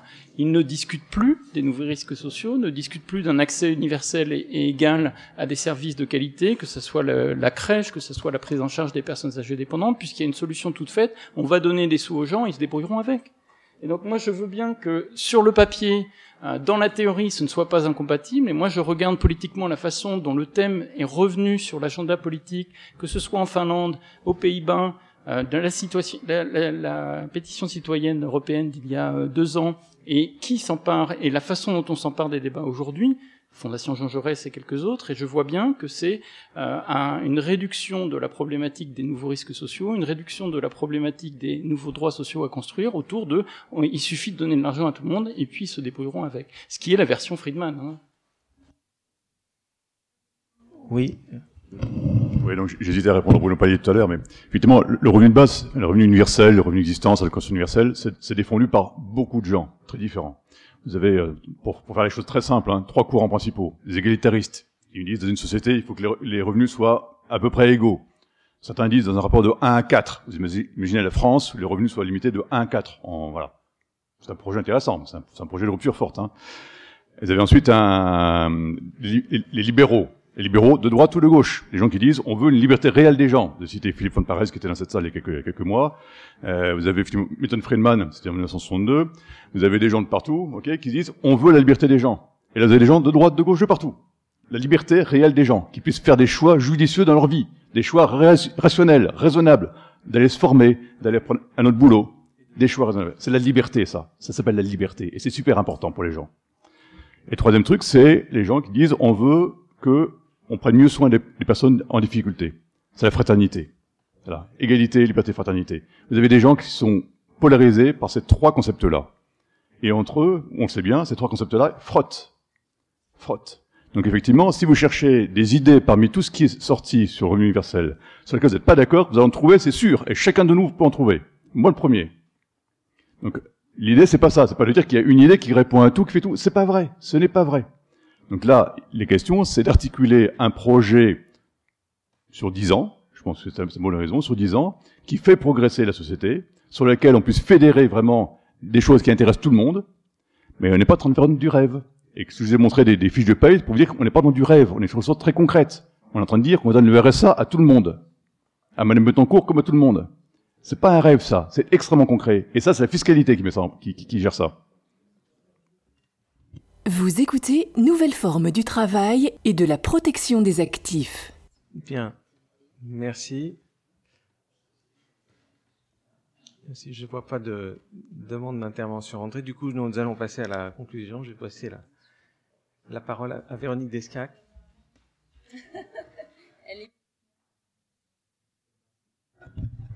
ah bah c'est sympa, vous m'avez réservé plus facile. Euh, euh, que, que, dire? Il y, a, il y, a, beaucoup de choses que la CFDT partage dans ce qui a été dit euh, cet après-midi, enfin ce soir, et, c'est peut-être difficile de synthétiser en combien? Cinq minutes? Quelques minutes. Bon. Euh, sur, évidemment, on transforme, on, on partage l'idée que les transformations du monde du travail et de la relation de travail, euh, elles sont majeures, qu'on n'arrive pas à en comprendre d'ailleurs tous les enjeux et parfois complètement le sens. Euh, avec les chiffres qu'a réindiqué Jean Pisani-Ferry au début, c'est-à-dire qu'il y a encore 60% des, des, des, personnes qui sont dans l'emploi stable, etc. Euh, mais on voit bien que ça bouge de tous les sens et, et, et on a du mal à, à canaliser cette chose-là. Ce qu'on a essayé de faire et, et, ce qui a été très bien expliqué euh, là dans la première table ronde, dans le premier tour de table, c'est d'essayer de faire rentrer tout ça euh, dans le salariat, un petit peu parfois avec un chausse-pied. Le droit nous a servi de chausse-pied pour essayer de rapprocher tout ça du salariat. Mais on voit bien aussi que malgré la grande ingéniosité des juristes, on a du mal à, et de plus en plus de mal avec la diversification des formes d'emploi, avec en particulier le numérique, à faire rentrer tout ça dans le mode, dans le, dans le moule strict du, du salariat. Euh, donc, on, on, on, essaye, on est, on est contraint euh, à échéance de, de, de, de, 10 ans, mais avant, pas, pas sans attendre l'échéance de 10 ans d'ailleurs, de réfléchir à comment euh, améliorer euh, ça, parce que en attendant, ce qui est vécu par les gens, c'est premièrement des situations de précarité, puis surtout des situations de grande anxiété par rapport aux mutations de l'économie, mais aussi du monde du travail, dans lesquelles ils n'arrivent pas à se situer. Et puis moi, ce qui me frappe, euh, y compris euh, en, ayant été invité par notre fédération de la communication, de la culture et du conseil à, participer à, à, des débats, à ce qu'ils appellent des barcamps avec les salariés, avec les travailleurs du numérique, c'est comme ça que ça s'appelle, c'est que euh, certes, ça correspond à des aspirations fortes à l'autonomie, mais euh, il y a aussi, quelqu'un l'a dit euh, tout à l'heure, ça correspond aussi à des aspirations fortes à plus de sécurité. Et, et, et, ils expriment les deux, ces travailleurs du numérique, et ils expriment une troisième chose que la CFDT cadre d'ailleurs a, a pointé depuis, depuis longtemps, mais dont, à mon avis, on ne parle pas assez dans le débat, c'est euh, une aspiration à, à, à, mettre du collectif dans leur pratique professionnelle, à avoir des lieux d'échange euh, sur leur pratique professionnelle. Et je pense que c'est ces trois choses-là auxquelles on doit, on doit essayer de répondre. Euh, alors, nous, euh, les, les, solutions auxquelles on a commencé à réfléchir, elles ont toutes été évoquées dans le débat, hein, donc je vais pas être très original. Euh, D'abord, c'est euh, et on, était très intéressé par le travail qu'a fait la commission Badinter, c'est-à-dire comment on peut euh, on pourrait, au-delà du code du travail ou en chapeau du code du travail, élaborer un certain nombre de principes qui viseraient à couvrir l'ensemble des situations de travail, quelle que soit leur forme, salariat, travail euh, indépendant, économiquement euh, dépendant, etc. Et d'ailleurs, de ce point de vue, on était un peu frustré que les principes Badinter euh, se contentent finalement euh, de, de, reprendre un peu des, des, principes à droit constant. On aurait voulu et on aurait souhaité participer d'ailleurs à un travail un peu plus imaginatif pour essayer de, de, voir plus loin quelles étaient les problématiques auxquelles on pouvait répondre pour ces, pour ces nouvelles formes de salariat. Je pense en particulier, par exemple, une forme de droit à la représentation collective, dont d'ailleurs euh, la loi El Khomri, en débat, en débat entre guillemets euh, en ce moment, euh, parle. Euh, le deuxième aspect, c'est évidemment autour de la sécurisation des parcours et du compte personnel d'activité. Alors, je, je, je, retiens quelques formules qui ont été utilisées. Euh, universel, euh, nous, on tient beaucoup à son caractère universel, pour le coup, qui est aussi en chantier dans la loi, puisque la loi prévoit qu'il soit non seulement pour les salariés, mais aussi pour les travailleurs indépendants, y compris la loi euh, prévoit un certain nombre d'aspects sur les sur les travailleurs du numérique, sur, le travailleur des, sur, les, sur les travailleurs des plateformes. Et alors, je sais plus qui a employé cette expression de à variable. Euh, oui, à géométrie variable, pour nous, c'est aussi un, élément extrêmement important parce que euh, on considère que ça doit rester assis sur des, je sais pas comment les appeler, des régimes ou des systèmes de protection sociale qui établissent des règles de solidarité ou de mutualisation tant dans son financement que, que dans que dans euh, son utilisation. Euh, on peut prendre plusieurs exemples. Euh, la formation professionnelle, pour nous, ça doit on, doit maintenir un socle de financement mutualisé et de solidarité, et en même temps, euh, la formation professionnelle, mais aussi la, la retraite. Peut-être la retraite est un exemple plus facile à, à manipuler pour moi. Euh, quand la CFDT prône un, un, certain nombre de libres choix dans ce qu'on appelle la retraite à la carte, ça ne veut pas dire qu'il n'y a, pas de règles qui font que le régime demeure solidaire. Il y a forcément un nombre d'années de cotisation nécessaire, un âge minimum de départ, etc., etc. Donc il faut que c'est, y compris si, ces droits dans le cadre du CPA sont détachés des statuts pour les attacher mieux à la personne, il faut quand même qu'au travers de leur financement euh, et au travers de leurs modalités d'utilisation, il demeure de la solidarité et de la responsabilité. C'est d'ailleurs pour ça que on, à la CFDT, on regarde à la fois avec intérêt et curiosité intellectuelle euh, et on souhaite participer euh, plus qu'on ne le fait actuellement au débat sur euh, salaire minimum, salaire de base, etc. Mais avec un, petit peu de je sais pas s'il faut appeler ça de la méfiance, mais en, tout cas, un a priori qui dans notre histoire n'a pas toujours été euh, favorable, disons-le euh, comme ça. Euh, D'abord parce que vous l'avez rappelé, euh, ils sont d'inspiration très diverses et, pour certains d'entre eux très libérales pour le pour le pour le fun, pour le plaisir. J'ai sous les yeux un amendement qui a été déposé par un, un député les Républicains dont je tairai le nom ancien ministre, qui veut lui aussi généraliser à tous le statut des intermittents, qu'il explique être un statut adapté à l'économie mondialisée d'aujourd'hui, et il justifie son choix en disant que le travail euh, euh, indépendant euh, pourrait être euh, mieux sécurisé si il n'était pas découragé par des charges étouffantes et une fiscalité personnelle qui s'y ajoute et qui est insupportable. Donc on voit bien que il y a là des travers dont il, dont, il convient de se méfier. Alors je, ne sais pas à quel concept cet amendement se rattache liberté, égalité, fraternité. Enfin, en tout cas, probablement pas beaucoup de fraternité. Euh, et puis, plus profondément pour la CFDT, euh, euh, nous, on, on, on, pense que les dispositifs, en tout cas, c'est ce qu'on essaye de faire au travers de l'assurance chômage. Nous, on croit, euh, on, on, croit que le travail est émancipateur. Bon, euh, on, y croit. Alors, j'ai bien compris qu'il fallait faire la différence entre le travail et l'emploi, mais on, croit que là, le travail est émancipateur. Même si, évidemment, on pense aussi qu'il faut repenser probablement la question du temps de travail, mais pas euh, autour du débat 35, 32 ou 39 heures, mais plutôt le temps de travail tout au long de la vie, y compris avec la révolution anthropologique dont on ne parle pas suffisamment à mon goût, je le dis à chaque fois, qui est celle de l'allongement de la durée de vie, et que forcément on sera obligé de repenser l'investissement humain dans le travail, dans les loisirs, dans la vie familiale, dans l'aide à ses proches, etc. En ayant en tête cette question, je pense que c'est pas suffisamment assez fait, et moi je pense que c'est cette question-là qu'il faut beaucoup explorer, alors en lien ou pas en lien avec la question du revenu euh, universel, mais, euh, mais probablement euh, en lien.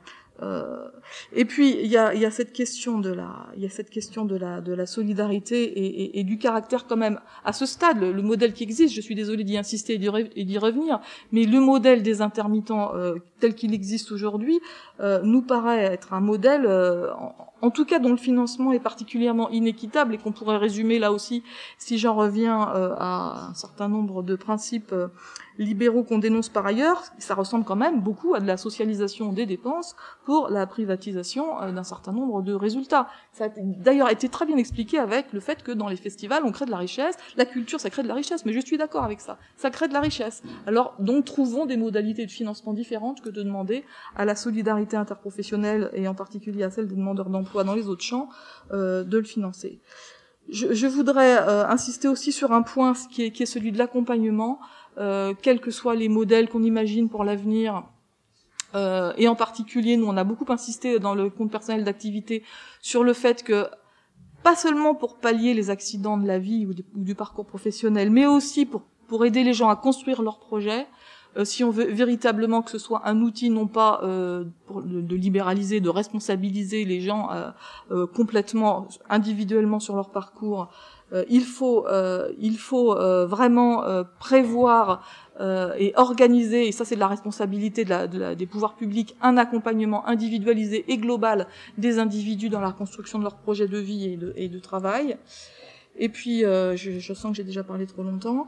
Euh, alors, un, un, mot quand même de conclusion pour dire qu'il y a beaucoup de, de, de, de socles de ces choses-là qui, qui, qui, sont ou qui auraient pu être dans la loi travail, euh, l'article 1 avec ses principes, euh, mais aussi euh, le compte personnel d'activité, la question de la sécurisation des, travailleurs des plateformes, qui commence à créer un embryon de droit collectif à l'expression, qui me paraît important, et que peut-être la limite de ça, et y compris si on se projette en 2027, on peut espérer sortir ça, la limite de, de cette ambition-là, qui, qui, qui, à notre sens, et en partie portée par la loi, c'est la capacité des acteurs à, la défendre et à la faire vivre. On voit bien aujourd'hui que du côté des politiques, du côté des corps, intermédiaires, y compris des organisations syndicales à l'intérieur desquelles je me mets, la capacité des acteurs à porter, en, en, en, comment dire, en s'émancipant un petit peu de leurs intérêts catégoriels euh, et, du moment est, problématique dans notre pays et peut-être que ça serait un beau sujet de réflexion pour euh, votre instance.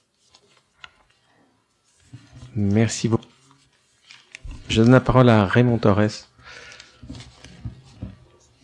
Oui, merci. Je voudrais juste euh, euh, mentionner trois points qui me semblent euh, importants et partagés aussi avec l'expérience d'autres d'autres pays.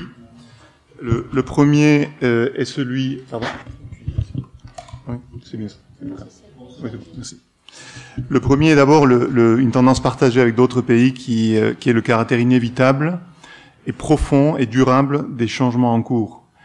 Euh, et je crois que pour l'essentiel, euh, il faut bien prendre la mesure du changement qui est essentiellement un éclatement du système productif euh, qui est en train de se produire en raison des nouvelles technologies, de l'externalisation, etc., etc., qui fait que, euh, d'une part, évidemment, il y a un processus de création destructrice en, termes d'emploi, avec un effet net qui, certains estiment qu'il y aura une destruction nette, d'autres, ce sera neutre, mais enfin, ce sera en tout cas important, c'est-à-dire il y aura peut-être jusqu'à 40% des emplois existants qui pourraient disparaître, mais il y aura d'autres emplois de créer, donc quand même c'est considérable en termes de, de, de mobilité, de, de, changement. Mais surtout, je crois qu'il y a un changement encore plus important qui est que la relation d'emploi déjà est en train de euh, changer profondément. C'est-à-dire que l'idée qu'il y a une entreprise et ensuite des gens qui travaillent pour l'entreprise déjà est remise en cause. Il y a de plus en plus d'emplois et de travail qui transitent à l'extérieur de l'entreprise, qui court-circuitent l'entreprise, donc par exemple le crowd working, etc. Et d'autre part, les unités de production sont de plus en plus petites avec des, une organisation de la production en, chaîne de valeur avec euh, une grande entreprise euh, donc au sommet de la chaîne de valeur, ensuite des petites entreprises et euh, des statuts d'emploi qui varient beaucoup euh, au cours d'une vie et euh, entre entre personnes. Donc je crois que cet éclatement du système productif est vraiment fondamental. Il s'accompagne de beaucoup d'opportunités. Si vous parlez de, l'avenir du travail, qui est le projet du BIT en Éthiopie, ils verront ça positivement parce qu'ils considèrent que les nouvelles technologies constituent une chance pour eux pour se raccrocher à l'économie. L'économie rurale était déconnectée complètement euh, de, de l'économie monétaire et désormais grâce aux nouvelles technologies peuvent accéder à l'économie monétaire donc c'est vraiment important. De notre côté, les inégalités progressent un peu partout dans le monde donc on voit bien qu'il y a en même temps des chances, des opportunités et des défis. Et je crois que le, ce que je conclus de ce premier point est que de ne rien faire est la meilleure garantie de minimiser les opportunités et maximiser les risques en termes d'accroissement des inégalités. Donc, je, je, je prendre euh, conscience de l'ampleur du changement est vraiment très important pour trouver la bonne réponse et justement profiter du changement parce qu'il y a quand même du positif. On voit que en France également, il y a des zones rurales, il y a des personnes qui autrement sont exclues du marché du travail, qui peuvent se raccrocher au marché du travail, des personnes qui peuvent entreprendre plus facilement également. Mais de l'autre côté, il y a des risques de perpétuation de la pauvreté, des inégalités. Donc, ne rien faire est un, est un problème. Donc, le deuxième point est euh, ce qu'on peut faire en termes d'ajustement que j'appelle à la marge. Et ces ajustements à la marge, des réponses qui se font déjà à la marge et sont en train de se produire. On ne peut pas dire que les, les pays soient inactifs, ou certains d'entre eux. En termes de protection sociale, je crois que c'est difficile de parler devant Bruno Pallier qui a fait beaucoup d'études sur le sujet, mais il y a des ajustements déjà dans la protection sociale. Euh, par exemple, on a remis en cause des systèmes de retraite qui seraient basés exclusivement sur des fonds de pension privés, parce qu'on voit bien que euh, le, le, défi principal est d'éviter que et la protection sociale et le droit de travail et la formation ne soient de trop fondés sur le statut dans l'emploi. Il faut, il faut éviter que les systèmes reposent euh, sur le statut par rapport à l'emploi, puisque le statut par rapport à l'emploi est en train d'éclater lui-même. Donc il faut le, il faut le diversifier, il faut changer. Et la protection sociale déjà est en train de changer un peu partout dans le monde. Vraiment, on peut pas compter le nombre de pays, y compris la Chine. Euh, il y a eu un progrès considérable dans les, dans les systèmes de pension, justement pour répondre à ces changements. De même pour le, l'allocation, le système de assurance chômage ou de euh, prestation chômage. Je crois que c'est Bruno Coucou qui a dit que c'est une idée d'étendre le système à tous les statuts par rapport à l'emploi, évidemment avec des défis que ça représente, puisque il faut que tout le monde cotise, que tout le monde finance le système. Autrement, certains financeraient pour d'autres. Il y aurait une sorte de, de pénalisation de certains par rapport à d'autres. Mais enfin, c'est une tendance qu'on observe déjà, et des, certains pays ont déjà un système d'allocation chômage qui couvre y compris les indépendants. Euh, deuxièmement, en termes de droit du travail, là je parle sous le contrôle strict de plusieurs juristes ici, donc euh, je m'excuse par avance, mais le droit du travail lui-même euh, est en train de euh, se modifier. La réforme de 2014 des Pays-Bas est intéressante et tend à montrer qu'on peut essayer de à la fois couvrir tous les risques, y compris le risque de dépendance économique, mais également reconnaître la diversification des formes d'emploi. Il ne s'agit pas de de limiter la multiplication des formes d'emploi parce qu'elle va se produire quoi qu'on dise et quoi qu'il en soit, mais de protéger les différentes formes d'emploi. Et la réforme des Pays-Bas de 2014 me semble un exemple intéressant. Une certaine neutralité euh, du droit du travail par rapport notamment à la perte d'emploi, comme en Autriche, euh, qui a trouvé un, un système de portabilité euh, entre statut dans l'emploi, qui fait que le, le, le droit euh, de, pré, de pré, à prestation en termes de perte d'emploi est à peu près équivalent, quel que soit le, le, type de contrat de travail salarié, par exemple. Donc, il y a des exemples de pays qui déjà réagissent. De même, euh, dans le domaine de la formation.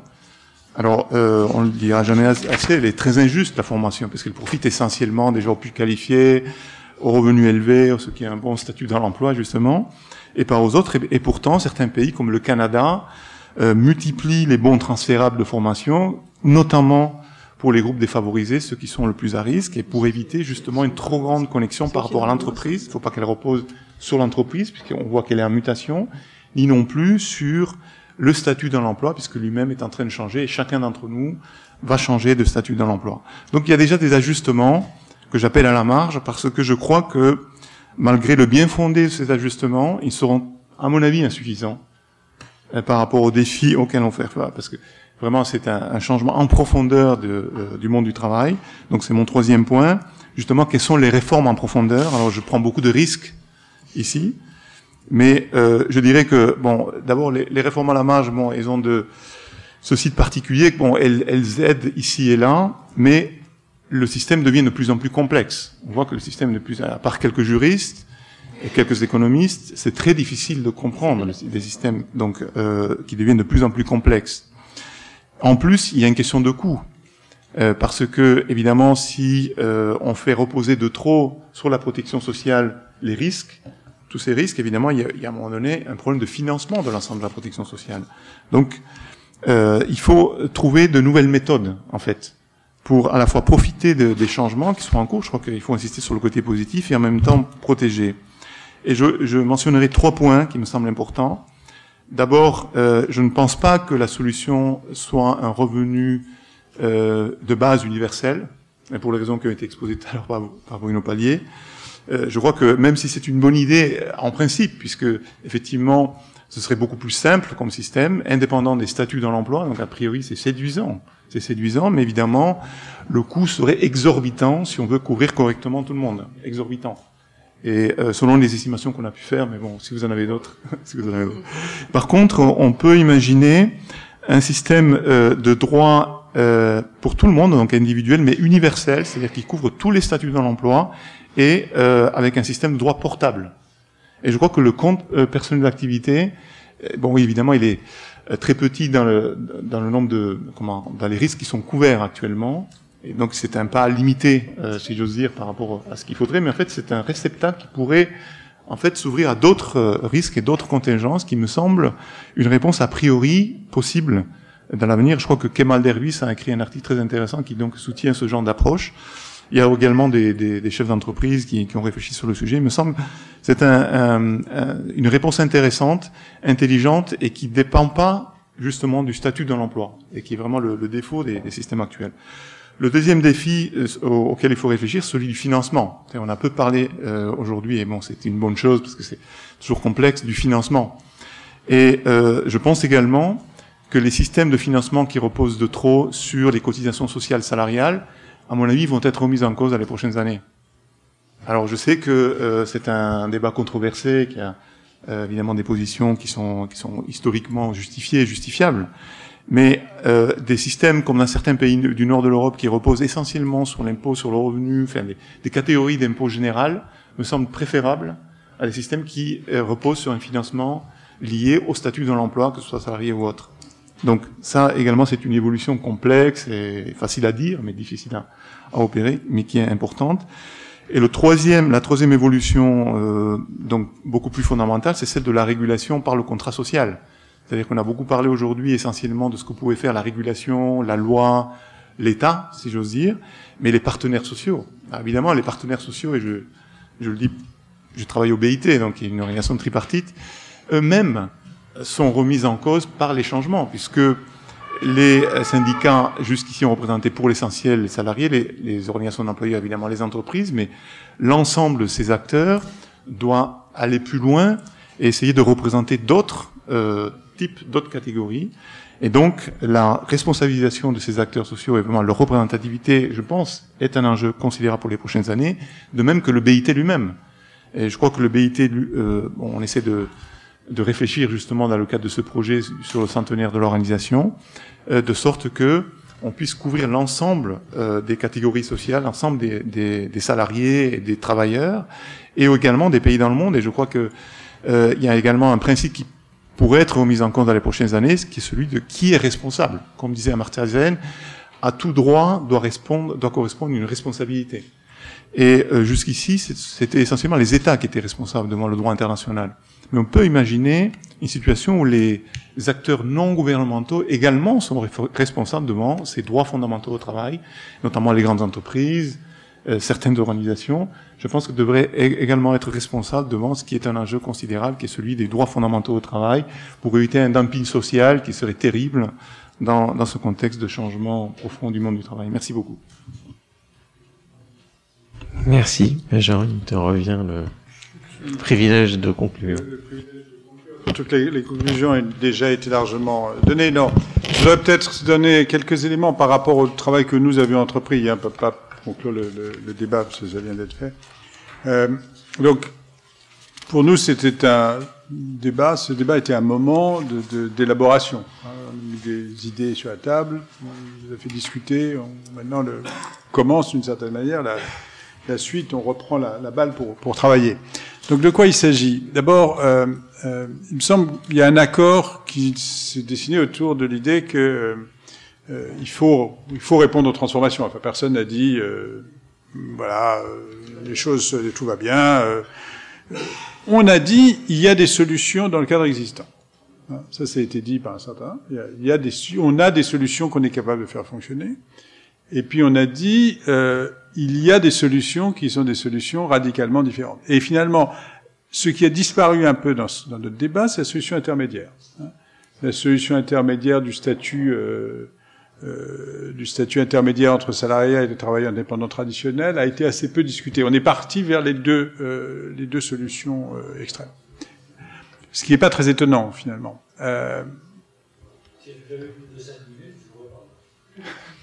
Pour dire si, vous l'avez dit, vous en avez parlé. Vous en avez parlé. Vous avez dit, je suis parti de là et je m'en suis éloigné pour aller vers le. Donc, donc je pense que maintenant, ce qu'il faut qu'on fasse, c'est qu'on explore bien ce que veut dire chacune de ces deux solutions. C'est-à-dire par rapport à quelle ampleur de transformation, par rapport à quel type de questions, par rapport à quels enjeux, elles se euh, différencient.